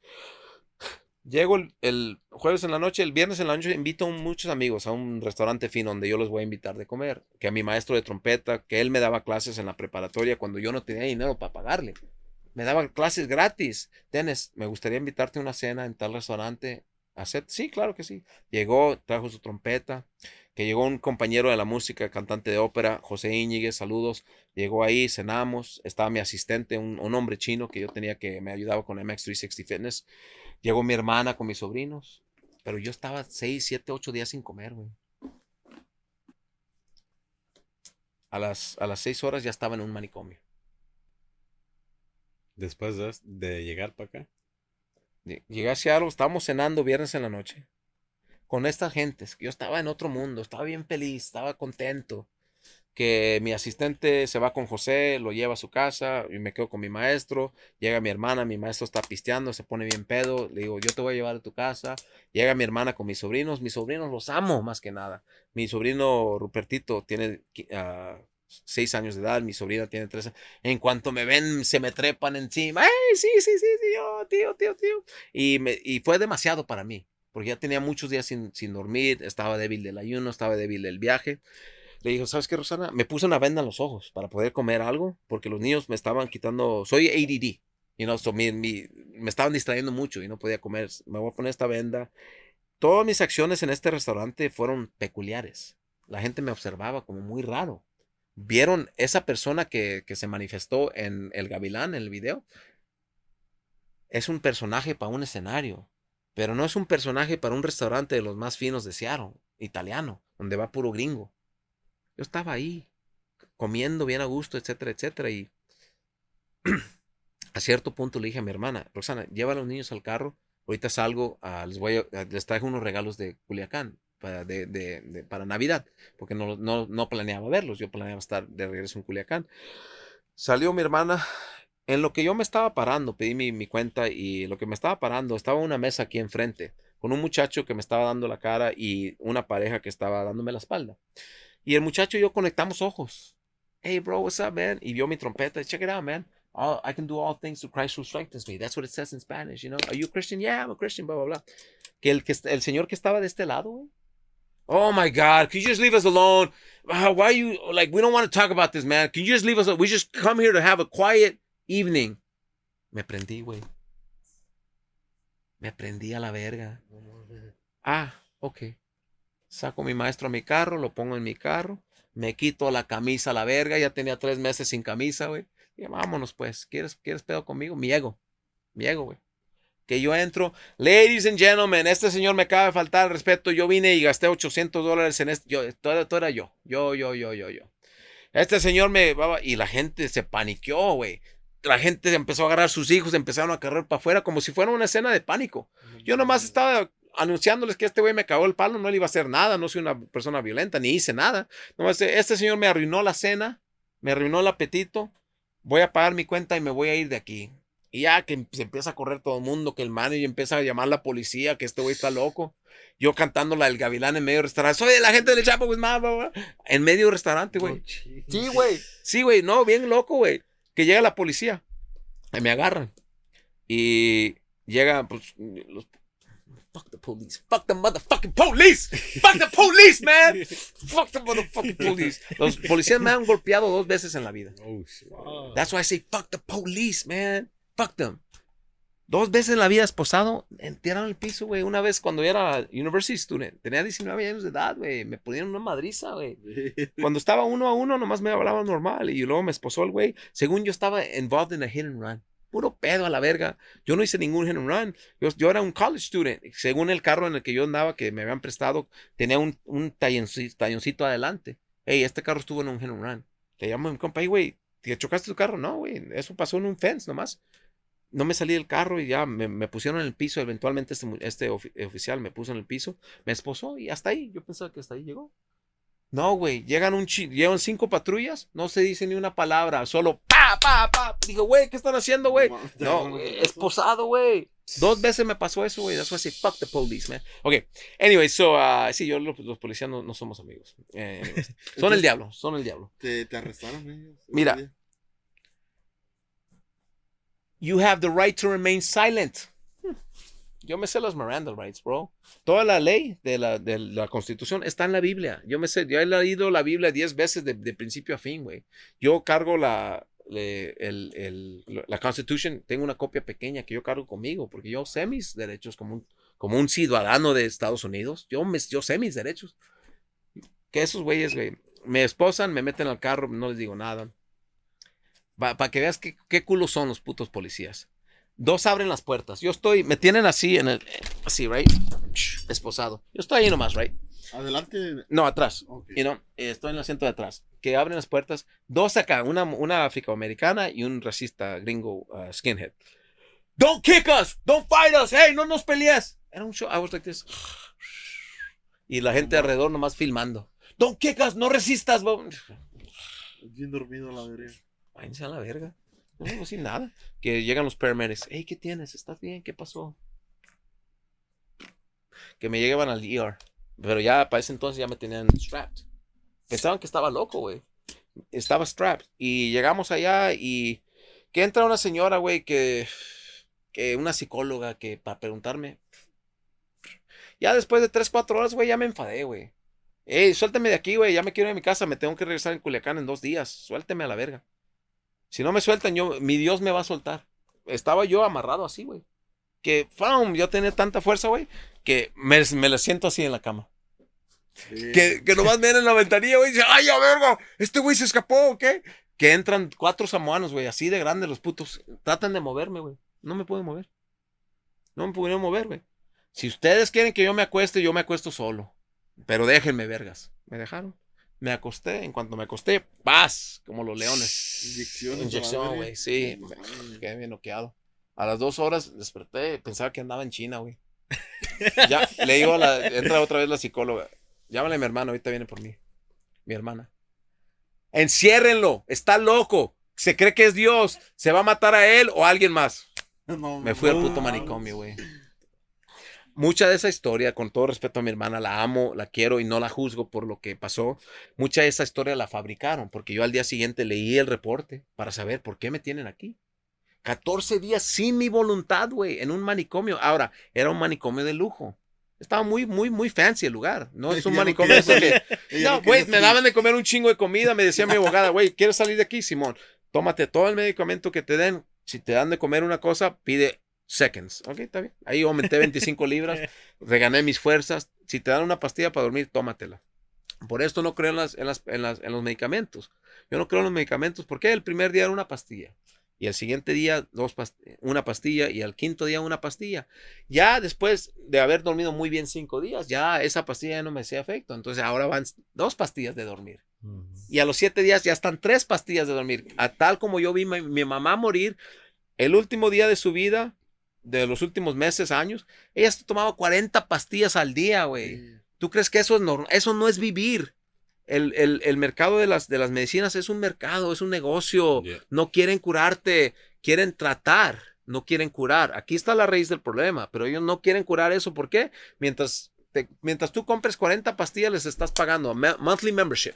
Como el Sí. Monthly cáncer. membership. Es, es como, monthly membership. es como un pinche mecánico que le llevas el carro que te lo componga, te va a chingar otra cosa. ¿Por qué? Porque si él llega a arreglar todos los carros. ¿qué ya no le vas va a tener? comprar, güey. Pero no saben que si te lo arregla bien chingón, tú vas a recomendar a todos tus amigos para que él mismo te lo arregle. Es que, es que la industria de, la, de pharmaceuticals es así y yo entiendo eso. So, anyways, salgo de ahí, me quiero alejar de todo mundo. Fue la primera vez en mi vida que yo me siento solo. No tengo hijos, no tengo esposa, no tengo novias. En ese tiempo sentí que no tenía mi propia familia. Dice en la Biblia, ahí dice, mucha gente piensa que Cristo vino a traer paz al mundo. No. No, guys, no. Here, ¿quieres leerlo tú mismo? Mucha, cuando la gente escucha esto, ¿cómo? Ese no es el Cristo que yo. No, el Cristo nos ama a todos. No, no, bla, bla, bla. So, no, Cristo dijo: Yo no vengo a traer paz, yo vengo a traer el papá contra su hijo, el hijo contra su papá, el hermano, la, la, la mamá contra su hija, la hija contra su mamá. Eso dijo Cristo. Porque cuando tú aceptas a ese Señor, todo el mundo se voltea contra ti. Ahí está, está escrito, bro. Ok, so, ¿qué dice aquí? So, dice aquí, uh, no penséis que he venido para traer paz a la tierra. Estas son las palabras de Jesús. Lo voy a repetir porque la gente está confundida, porque no han leído el texto. No penséis que he venido para traer, ¿qué? Paz. a la Paz tierra. a la tierra. No he no. venido para traer paz, Ah. sino No he venido a traer paz, sino espada, espada. Ay, a porque he venido para poner en decisión al hombre contra su padre, ¿Cómo? ¿Yo contra mi padre? Sí, a eso vino Jesús. a la hija contra su madre, A la a nuera. la nuera contra su Suegra, y, los enemigos del del, hombre. hombre. serán los de su casa. Ahí está. ¿Quién fue mi enemigo esta noche? Los de mi casa. Escrito está. Escrito está, señores. No tengo que yo inventar cosas. Ahí está. Por eso, lean Mateo, por favor, léanlo y léanlo y léanlo. Para que entiendan exactamente lo que dijo ese Señor. Ya ahora, si tú crees lo que dijo o no, si tú crees que fue el Mesías o no, si tú crees en Cristo o no, es tu decisión, pero es decisión propia. No la decisión que otras personas tomaron por ti. Descanso, ya. Ahora sí, hábleme, hábleme. Háblame de ti. ¿Y, y qué fue lo, lo que vio ahí en el manicomio? Mira, ahí me, muy buena pregunta. Mira, yo ahí me di cuenta que sí estoy loco. Mi mamá era bipolar, era maníaca. Ella se amenazaba su propia vida. Nosotros la encerramos a ella. Por eso. Ahora, yo, si miro una cucaracha aquí, no la voy a aplastar. Yo no quiero hacerle daño ni a una cucaracha, ni a ti, ni a mí mismo. Mucho menos a mí mismo, porque tengo una misión que Dios me mandó a hacer, es la escuela de música para los niños de México. Eso me va a tardar 100 años. ¿Qué voy a ocupar para eso? En primer lugar, vida. Segundo lugar, salud. Tercer lugar, recursos. Yo tengo que estar sano para aquello. Yo tengo 12 años sin tomar una gota de vino porque yo vi esa visión que voy a ayudar a millones y billones de personas. Hace 12 años, bro. Tengo 12 años que no pruebo una hamburguesa del Jack Box. Yo me comía tres a las 3 de la mañana después de las tocadas. Estaba así yo. Tengo 12 años sin probar una hamburguesa. Era mi comida favorita.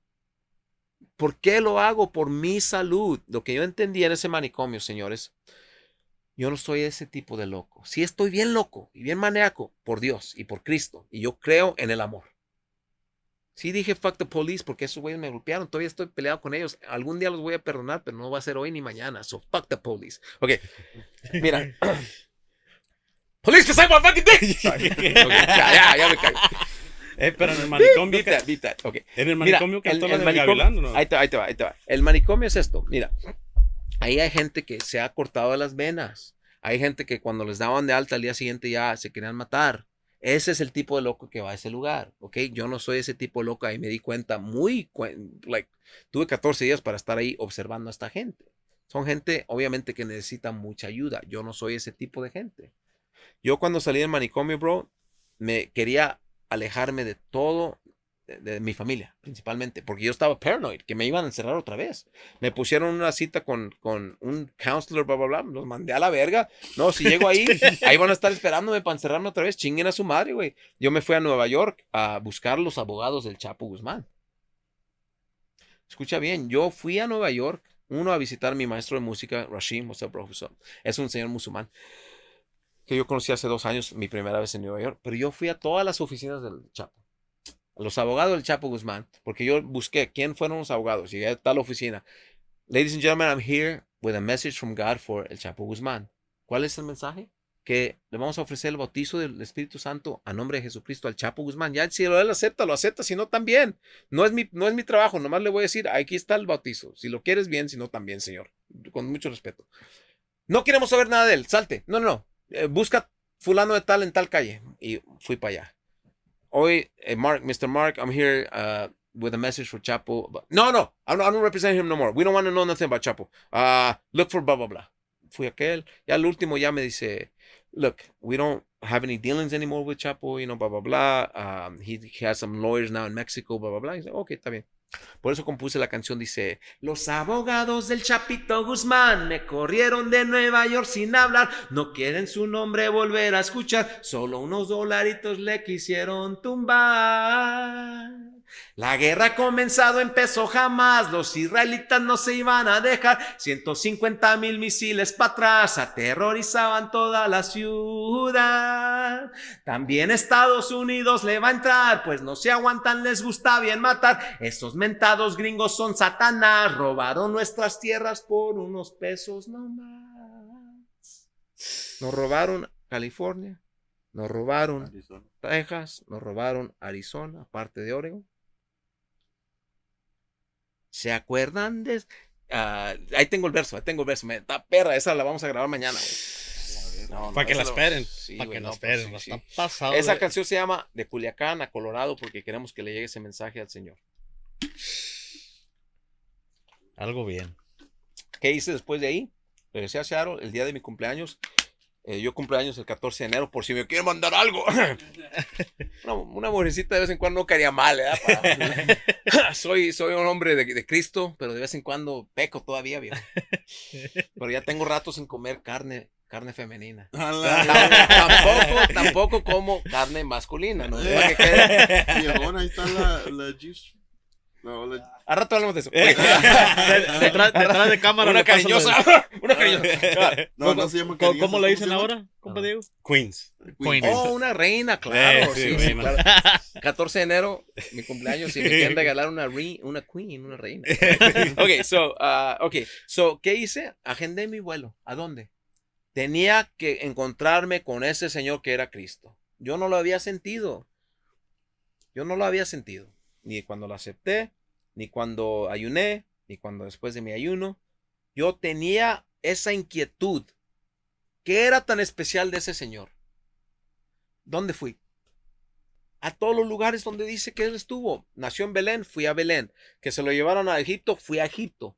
Que regresaron a Jerusalén, regresé. Que estuvo en el mar de Galilea. El mar de Galilea no es un mar, es un lago. Que fue bautizado en el Jordán. Me bañé en el Jordán para saber si el Jordán era frío, tibio, caliente. ¿Qué es el Jordán? El Jordán es un río que está alimentado por el, el- el mar muerto, que sí es un mar, que está lleno de sal. Ok, ah, ¿dónde predicó Cristo? En Capernaum, ahí está el templo, ahí están las ruinas. Yo entré a ese templo, entré a esas ruinas. Olí, ¿qué, qué hay aquí en este lugar? ¿Dónde encontré a Cristo? En Culiacán. En Jerusalén. Sentí la presencia de Cristo en Jerusalén. Por eso mi banda, el Culiacanazo, y su servidor César Amaral, nuestra primer tocada va a ser el día de mi cumpleaños 2025. Eso queda escrito, señores. Va a salir de mi bolsa. Ese viaje me va a costar 160 mil dólares. No los tengo, pero Dios me los va a dar porque vamos a llevar esa banda a tocarle a Dios y a Cristo en Jerusalén. Nuestra primer tocada va a ser un regalo para ellos. ¿Cómo le van a hacer allá para los permisos? No, Usted no, se no, preocupe, son no. cosas de Dios, viejo. ¿Cuál va a ser no, la primera canción? No, no tendrá cuatro boletos para. Ah, vámonos, viejo, pero ahí ustedes los pagan solos. ¿eh? no, es un billetal, güey. Mira, 161 mil. Viejo, viejo. No, es un billetal, güey. No, son mínimo 10 mil por, por cabeza, güey. Son 10 mil Sí, por cabeza. Son 16 Dijo cabezas. Que, que venda un pinche riñón. Mira. Mira. Yo encontré a Cristo. La razón por la cual es tan importante Cristo, ¿quieren saber por qué? El día de hoy, si tú hablas y hablas con un, un judío en Jerusalén, ¿aceptan a Cristo o no? Claro que no. No quieren saber nada de Cristo. Hasta el día de hoy. Yo preguntaba, esa fue mi experiencia, no se vayan a agüitar conmigo. Oiga, señor judío, ¿Jesús fue el Mesías? No, el Mesías no ha llegado. Jesús, no me hables de Jesús. Por- no, no quiero saber, no, Cristo no. No quieren a Cristo hoy. No estamos hablando de hace dos mil años que los judíos fueron lo que le entregaron a los romanos para que lo crucificaran. No estamos hablando de hoy. Después de que ya Cristo ha cambiado el mundo, todavía no lo aceptan. Lo que yo entendí es esto. Mira, si tú crees en Cristo o no, no, es tu pedo. Lo que sí sé es esto, basado en esas escrituras, tú vas a saber, leyendo este libro de Mateo, que Cristo creyó algo. ¿Qué creyó él? Que fue mandado aquí por Dios.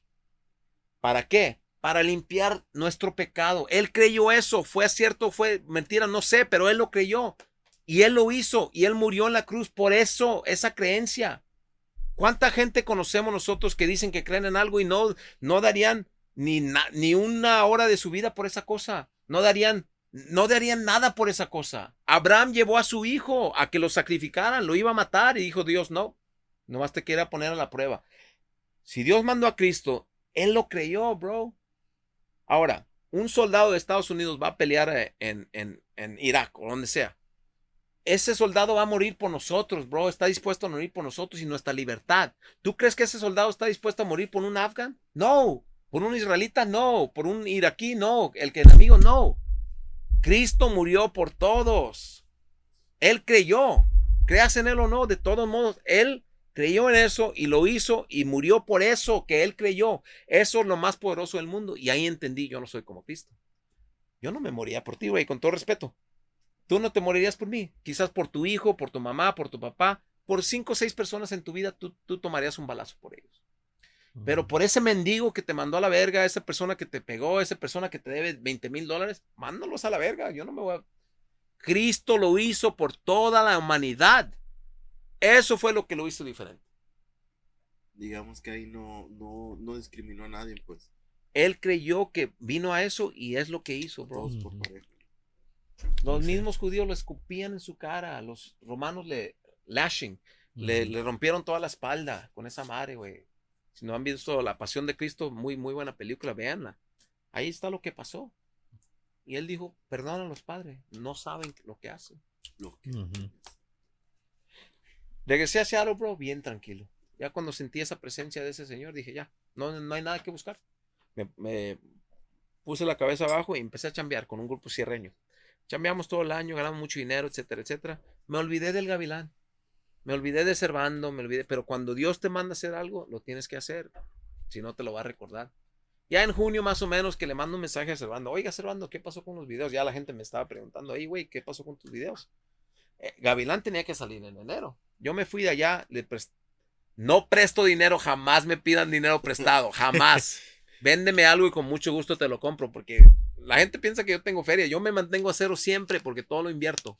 Ok, yo me mantengo a cero. Yo, tú tienes más dinero en tu cuenta que yo. A todo tiempo, te lo garantizo. Ok, no me pidas prestado, no te voy a prestar. Ok, digo eso porque me, me, volví, muy generoso. Empecé a prestarle a medio mundo. Allá dejé como 100 mil pesos. Y una de esas personas que le había prestado dinero, según iba a entregar el dinero que él me debía a mí, a Servando para completar el pago para los videos. Servando cobra alrededor de 800 a 900 dólares por video por subir el video que ellos graban, por todo lo que ellos hacen, más aparte tú pagas aparte el audio, más aparte tú pagas tu banda, es un dineral que inviertes, pero es una inversión, esa inversión ya se pagó con el Gavilán 20 veces. Mira, que le llamo, oh, ok, ¿cuánto se le debe, señor? X, le se lo mando, ok, en un mes sale tu video, perfecto. Salió el Gavilán, güey, no mames, cabrón. No pude ver ese video por un mes, lo vi, no lo pude ver. Con razón mi hermana me mandó a la verga. Con razón me encerraron, güey. No, güey, con razón me encerraron. Ese es un loco. digamos que esa madre era un personaje o qué rollo. Es un personaje que se creó ahí mismo. No pensé en hacerlo. Después de los 40 Fue espontáneo, güey. Yo estaba en otro mundo. Yo estaba en Júpiter. Yo, me, yo pensaba que andaba normal, pero obviamente viendo ese video, pues ahora entiendo, no andaba normal. Con, con razón los comentarios de la gente. César Amaral y su pericazo astral. Ah, este güey se echó 10 líneas de perico. Con razón es de Culiacán ese güey. Anda bien periqueado, anda bien pentalilo, anda. Todos los comentarios me encantan, me los sé todos. Ese güey se parece al dominguero. Le vamos a poner el dominguero maníaco. Yo no sabía quién verga era el dominguero. yo, yo, llegué a pensar eso. Ay, a verga, el dominguero ya no deja el YouTube. Ay, a ver. Ya que se llegó a hacer videos de carros y pedo. Mi youtuber, pues, sí, sí, youtuber. Mi compa Mike Mendiola, le mando saludos hasta la Ciudad de México. Nos vamos a ver la semana que entra. Le debo un cafecito. Ese señor me hizo viral. En cuanto yo dije, salió el video. Ahorita, en cuanto salió, dije, ahorita le voy a llamar a Servando. Borra esa madre a la verga. Bórralo, güey. Bórralo. No lo quiero ver. Le dije, le voy a dejar ahí. Un chingo de videos conservando tiene que un, un K, 10K, 5K. No, no lo va a ver nadie. Pasaron cinco días, güey, que estoy en mi cama me entró un mensaje de un muchacho en, el grupo en, el que estaba. Ya eres famoso. Se me cayó pinche corazón, güey. Dije, fuck, ya lo vieron. No, güey, neta, güey. Dice, fuck, ya lo vieron. Dijo, fuck, me van a encerrar otra vez al Sí, güey. fuck. Güey, dije, fuck. Eh. No, güey. ¿Sabes lo que me hizo olvidar? El, el, el, el gavilán lo que hizo en mi vida, bro. Liberated me, bro. It made me free. That's who I am. El que me quiera así bien y que no tan bien, güey. De esas 20 millones de personas que lo vieron en TikTok, agarré mil seguidores. Y esos son mis mil seguidores fanáticos. Fieles. Fieles. Van a estar ahí desde el primer día hasta el último. Sí, no. Esa es mi gente, güey. Y ahí con el tiempo, de esos 20, 20 millones que han visto eso, güey, poco a poco me van a ir les va a gustar mi contenido porque vamos a hacer algo pasado de verga, güey. Para que sepan, vamos a grabar Guns N' Roses, Sweet Child of Mine, vamos a grabar November Rain, vamos a grabar canciones que nunca pensabas que se iban a escuchar en banda. Vamos a escuchar. ¿Has escuchado esta canción? Mamá, mate a un cabrón, la pistola en su cráneo, le jale y lo mande al diablo. Mamá, life has just begun. Ay, a verga, Bohemian Rhapsody. Bohemian Rhapsody. Ay, a verga. Sí, mi banda, el Culiacanazo, va a tocar la música del mundo. El yacero ha sabido esto, bro. Yo soy yacero desde Quincy Jones hasta Miles Davis, hasta todos los yaceros han sabido esto y han predicado esto desde el primer día. No es música mexicana, no es jazz, no es americana, no es Rusia, es música, punto. No tiene ninguna Sí. barrera la música. Por eso ahorita Peso Pluma es una verga y se va a gra- grabar reggaetón. Man, ya somos un mundo. La música se comunica con sonidos, frecuencias, no ocupas lyrics. Las lyrics te ayudan a, a pensar algo, pero música es música, es música, es música, es música. Punto. Cuando, cuando le platiqué la visión a mi maestro Jando en, en la banda Culiacán, nos sentamos en un. Mira, para que veas cómo son las cosas. Hace un mes llegué a Culiacán porque cuando se hizo viral Gavilán, revivió todo. Maestro, ya, no, no vamos a parar esto. Esto viene de arriba, ya se vio. Yo alabé a Cristo y a Dios en medio del Gavilán, por eso se hizo viral. Aparte de que andaba pues en aquel estado. Está bien. Dios y Cristo y ayudaron que eso se hiciera viral, porque ahí los alabé en un arco corrido. Ok, revivió todo. Maestro, a regreso a Culiacán en un mes, por favor, grabe estas siete canciones. El Gavilán ya es un éxito. ¿Cómo me la pongas? Tiene 20 millones de reproducciones en TikTok, tiene millones en Facebook, tiene millones en, en Instagram. Ya es un éxito. Grábela así mero. También, también me llamo Ismael en, en la página de Servando ZL, tiene como 800 mil vistas en un video, 500 mil en otro. En un video que yo subí de esa canción en TikTok tiene 500 mil. Tan millones. Grábala así. Por la 15 Sur me voy, me van a ver chicotear. Esa canción yo la grabé en, en diciembre del año pasado y apenas ahorita está pegando fuerte con los grupos y todo. Ok, graba esas dos, más aparte quiero Adoro, quiero La People, quiero La 701, quiero, etcétera. Ahí están esas siete canciones que se grabaron hace un mes. Salió Lady Gaga, ya está en Spotify, busquen Lady Gaga, donde quemé mi trompeta. Eh, ese fue un homenaje a Jimi Hendrix, que es de Seattle, Washington. Ese señor nació literalmente a siete minutos de donde yo crecí toda mi vida. Leí su libro un mes antes de viajar a Culiacán y leí, ese señor era un virtuoso, yo no soy un virtuoso, pero ese señor sí lo era, pero al principio de su carrera nadie lo pelaba, lo echaban como un loco, entonces él tenía que tocar la guitarra con sus dientes, tenía que encender su guitarra en el pleno escenario. De ahí agarré yo esa onda. Le dije, yo voy a hacer un homenaje a Seattle, por eso tenía la gorra de Seattle y por eso quemé esa trompeta, ¿ok? Todas las cosas tienen, tienen, tienen lógica detrás de ellas. Así estoy loco, loco pero hay, hay, hay algo detrás de eso. Significado. Significado, bro, you know? So, ya está Lady Gaga. eh, el día 12 de, de la Virgen, el día de la Virgen sale Adoro. Perrísima. Esa la grabamos en estudio y la grabamos en, en vivo, bro. Oh my god, en vivo.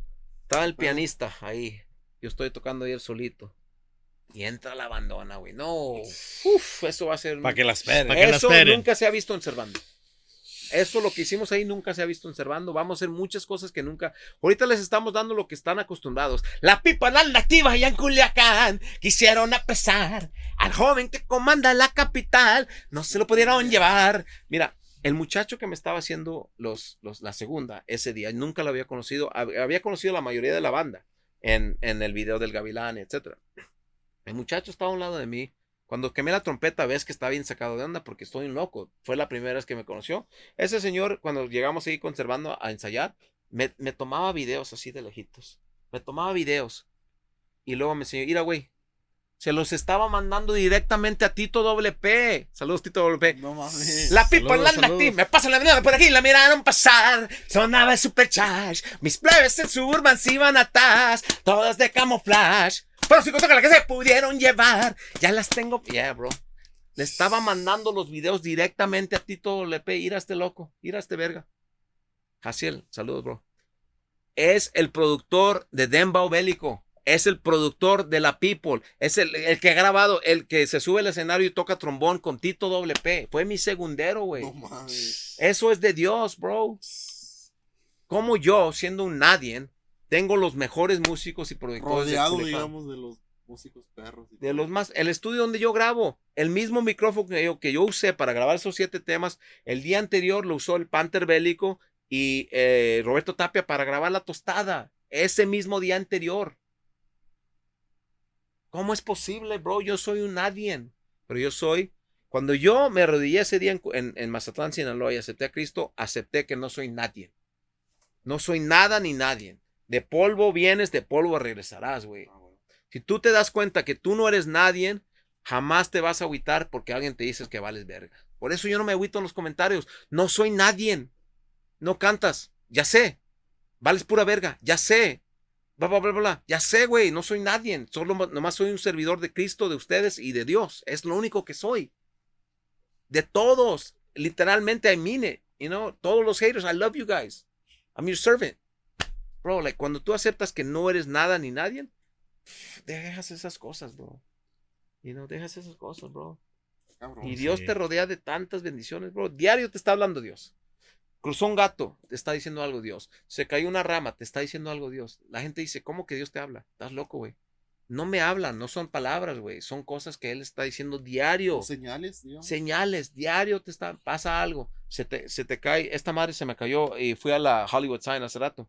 Se me cayó esta madre. A veces se cae. La pompa. Me está diciendo algo a través de eso. La guardé porque me dijo, al ratito se te va a caer y la vas a perder. Ah, ok. La puse en mi Mm. bolsa muchas cosas, güey. Que llego allá arriba y toco el Ave María desde el Hollywood Sign. Y toco, toco canciones de National Anthem. Toda la gente en los Hollywood Signs, uno piensa, en esas, en esas, eh, es el terreno más caro del mundo, eso y Malibu. Y la gente, oh my God, aplaudiéndome. Y, bro, like, es gente, es normal. Yo allá caminaba igual bichi sin camisa, fui allá hoy, por eso ya un poquito tarde. Porque hice amigos. Allá un señor me pidió que le tocara esta canción. Era el veterano.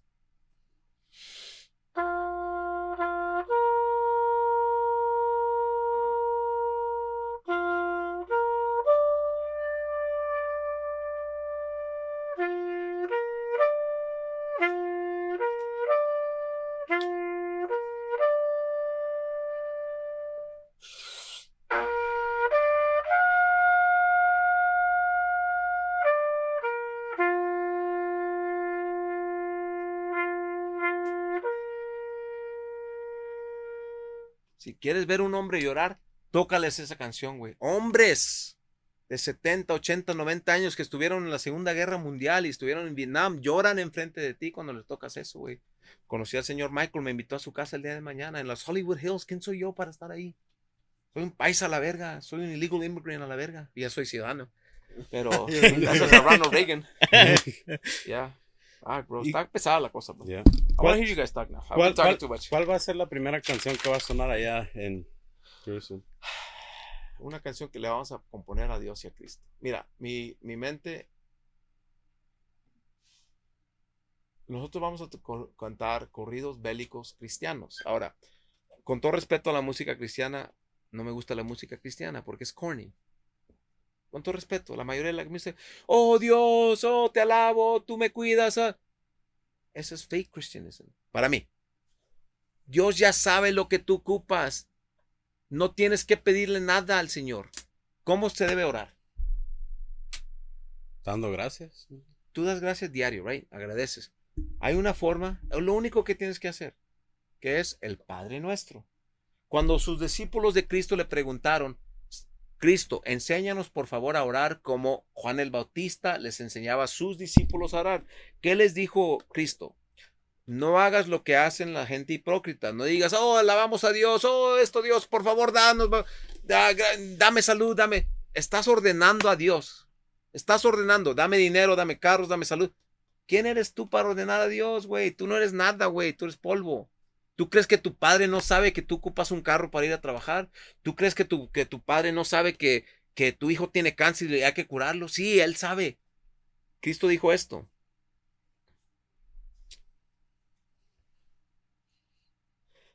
The Lord's Prayer. No voy a decir que dice Pornhub. eh. I mean, no he comido carne, bro. Estamos- uno tiene que, you know, you know, you gotta, you gotta take matters into your own hands. Ah, well, sometimes, then. ¿no? So, aquí está, Jesús y la oración. Jesús te enseña cómo orar. Aquí está muy claramente. Y cuando ores, no seas como los hipócritas, porque ellos aman el orar en pie en las sinagogas. Sinagoga es como una iglesia. Y en las esquinas de las calles, tú los ves. Ah, Dios, yes. Ahí. Mm. Quieren que todos los vean. Dice Cristo, no hagas eso. Aquí están las enseñanzas del Señor. En- y, y en las sinagogas y en las esquinas de las calles, ¿para qué? Para ser vistos de los hombres. De cierto, De cierto os os digo, ya tienen su recompensa. ya tienen su recompensa. Mas Mas tú, tú, Cuando ores, entra en tu aposento es como tu closet, como tu Oh, cuarto. Aposento, cerrada la puerta. cerrada la puerta. ora a tu Padre que está en secreto. Tu padre está en secreto, tú órale en secreto. Y tu Padre que ve en lo secreto te recompensará En en, público. público. Ay, a verga. Y orando, no uséis vanas repeticiones. Por favor, dame, por favor, dame, por favor. Esa es una vana repetición. Tu padre ya sabe. Como los gentiles que piensan que por su palabrería serán oídos. No os hagáis, pues, semejantes a ellos. Porque vuestro Padre sabe de las cosas que tenéis necesidad antes de que vosotros le pidáis. Muy claro, Él sabe lo que tú ocupas antes de que tú se lo pidas. Vosotros pues oréis así. Y esto es la única oración que yo digo, lo digo tres veces al día. Padre nuestro que estás en los cielos, santificado sea tu nombre, venga a nosotros tu reino, hágase tu voluntad como en el cielo, así también en la tierra. El pan nuestro de cada día, dánoslo hoy, y perdónanos nuestras deudas como también nosotros perdonamos a nuestros deudores. Y no nos metas en tentación, mas líbranos del mal, porque tuyo es el reino, el poder y la gloria por los siglos de los siglos. Amén. Es todo lo que tienes que decir. Porque ahí estás pidiendo tu pan, estás pidiendo perdón, como tú también perdonas a otros, estás pidiendo que se haga aquí el cielo en la tierra como en el cielo. Es- ahí tiene todo lo que uno ocupa decir. Ahí está. Digamos que es, es dar gracias, no es pedir. Ya. ¿Entiendes? Él lo dijo de esa forma, you know, y, y los textos, como dice el muchacho camarógrafo, muchos textos no los conocemos. Esto es lo que sobrevivió. Es lo que tenemos de Cristo. Pero hay muchos textos perdidos que a lo mejor algún día salen a la luz, no sé. ¿No, no piensa que le han agregado a la Biblia, Claro. cambiado, manipulado? Claro, bro, claro. Mira, simplemente por esto. No es necesariamente maldad. ¿Sabes en qué idioma se escribió la Biblia? La mera Biblia. Como en árabe, ¿no? Algo. Se escribió en griego. Griego. Y luego ya la tuvieron que traducir que a, a, a- a judío. Y luego a- que a... Ahorita, ahorita ya se tra- tradujo a todos los idiomas del mundo. Son doscientos y tantos idiomas. ¿Tú crees que Cada quien palabra tiene un significado? Como por ejemplo, una palabra en español que tú conozcas que tiene mil significados. ¿Cuál podría ser? Sí, como doble sentido, ¿verdad? Como Sí, en exacto. español significa una cosa y en inglés. Exacto. Tú dices, váyase a la verga. En inglés se dice, go to the dick. Yeah, ¿Eso qué make significa? sense. Doesn't make Yeah. sense. Hijo de la verga. Son of the dick. You're the son of the dick. No, O, o como sana, sana colita de rana. Sana, sana- Yeah, no. Like if someone said that in English, bro. English, bro. Yeah. Bro, eh, no es necesariamente que se hizo con maldad, es simplemente hay tantas formas de traducir y a lo menos que tú vivas esa cultura con esa persona que habla ese idioma, no vas a saber cómo traducirlo. Eso es muy difícil, pero lo que sabemos es esto. Con todo lo que ha pasado, esto es lo que existe. Y yo soy creyente de que Dios así lo ha querido. El día que Dios quiera que se dé a la luz lo demás, o lo que no se sabe, o otro texto, o lo que realmente dijo Jesús, se va a dar a la luz. Por ahorita, ¿quién está haciendo esto? Nadie. Porque no conocen ni la historia de ese Señor. se, le dieron diez mandamientos a Moisés. ¿Verdad? No matarás, honrarás a un solo Dios, no, no, no adultarás, no codiciarás, bla, bla, bla. Ok, se le dieron eso. ¿Cuál fue el mandamiento que vino a traer Cristo? ¿Quién sabe que Él vino a traer un mandamiento? ¿Alguien sabe eso? No. Ok, aquí está claramente. Ok, ahí te va. Estas son las palabras de Cristo. Un mandamiento nuevo os doy, que os améis unos a otros, como yo os he amado, que también os améis unos a otros. En esto conocerán todos que sois mis discípulos, si tuviereis amor los unos con los otros. Lo voy a leer en inglés nomás para la audiencia en inglés. Ah, lo que me gusta de esta Biblia, la- en inglés están las palabras de Cristo en rojo. So, it's, it's Mm. in some, some Bibles, they sell, I have like a physical Bible, que está así. Okay, here's the words of Christ. A new commandment. Ahí te está diciendo, traigo un nuevo commandment. Pensábamos que nomás había 10, pero no, hay 11. Cristo trajo el otro. A new commandment I give to you, that you love one another, just as I have loved you. You also are to love one another. By this, all people will know that you are my disciples, if you have love for one another. ¿Quién practica eso? Ni yo. Ahorita dije fuck the police. Eso no es love. El día que realmente me entregue a Cristo y deje el pecado, voy a decir I love police. Ahorita no lo puedo decir, soy un pecador, bro. Ahí está, me despido. Todos somos pecadores, viejo. ¿Y Ya, cómo bro. lo pueden encontrar en las redes sociales? Mira. Ya ves que le tumbaron Yeah, el bro. Instagram. Luego hablamos eh, en la segunda Eso parte, ¿verdad? eso para, Para que estén pendientes. Para la otra vamos a estar en Washington, Seattle. Ya, va, va. Let's Yeah, go, bro. let's do Let's it. go. Let's do it, bro. Ahí tiene su casa, bro. Ok. se va a la verga. Para que Vamos esperen allá en vamos a Washington. ¿verdad? Vamos a Culiacán, vamos a... Ah, so ahorita me pueden buscar en, en Facebook, estoy César Amaral y su banda El Culiacanazo. En Instagram estoy como MX360 Fitness por ahorita. Eh, pronto voy a tomar... eh, mi nueva página, César Amaral y, banda El Culiacanazo. De hecho, le voy a cambiar el nombre a César Román, porque soy un César Romano. ah, y su banda El Culiacanazo. Me puse César Román nomás. Román sounds like more exotic than César Romano to me. I don't know. César Román y su banda El Culiacanazo.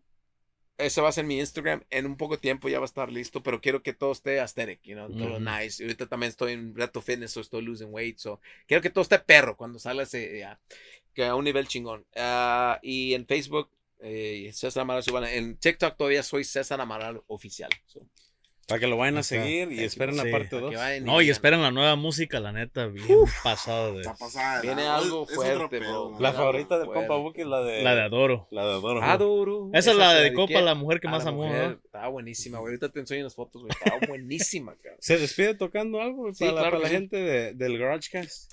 Ah, ¿Tu audiencia está más en México o está más acá? Pues en todas partes, variadas, varia- sí. Este es el segundo. Es más, hasta nos miran en Colombia, Yeah. Turkey. Esta- Sí, sí. ah, Esto se llama. Esta es para el segundo, segundo himno nacional mexicano, es esta.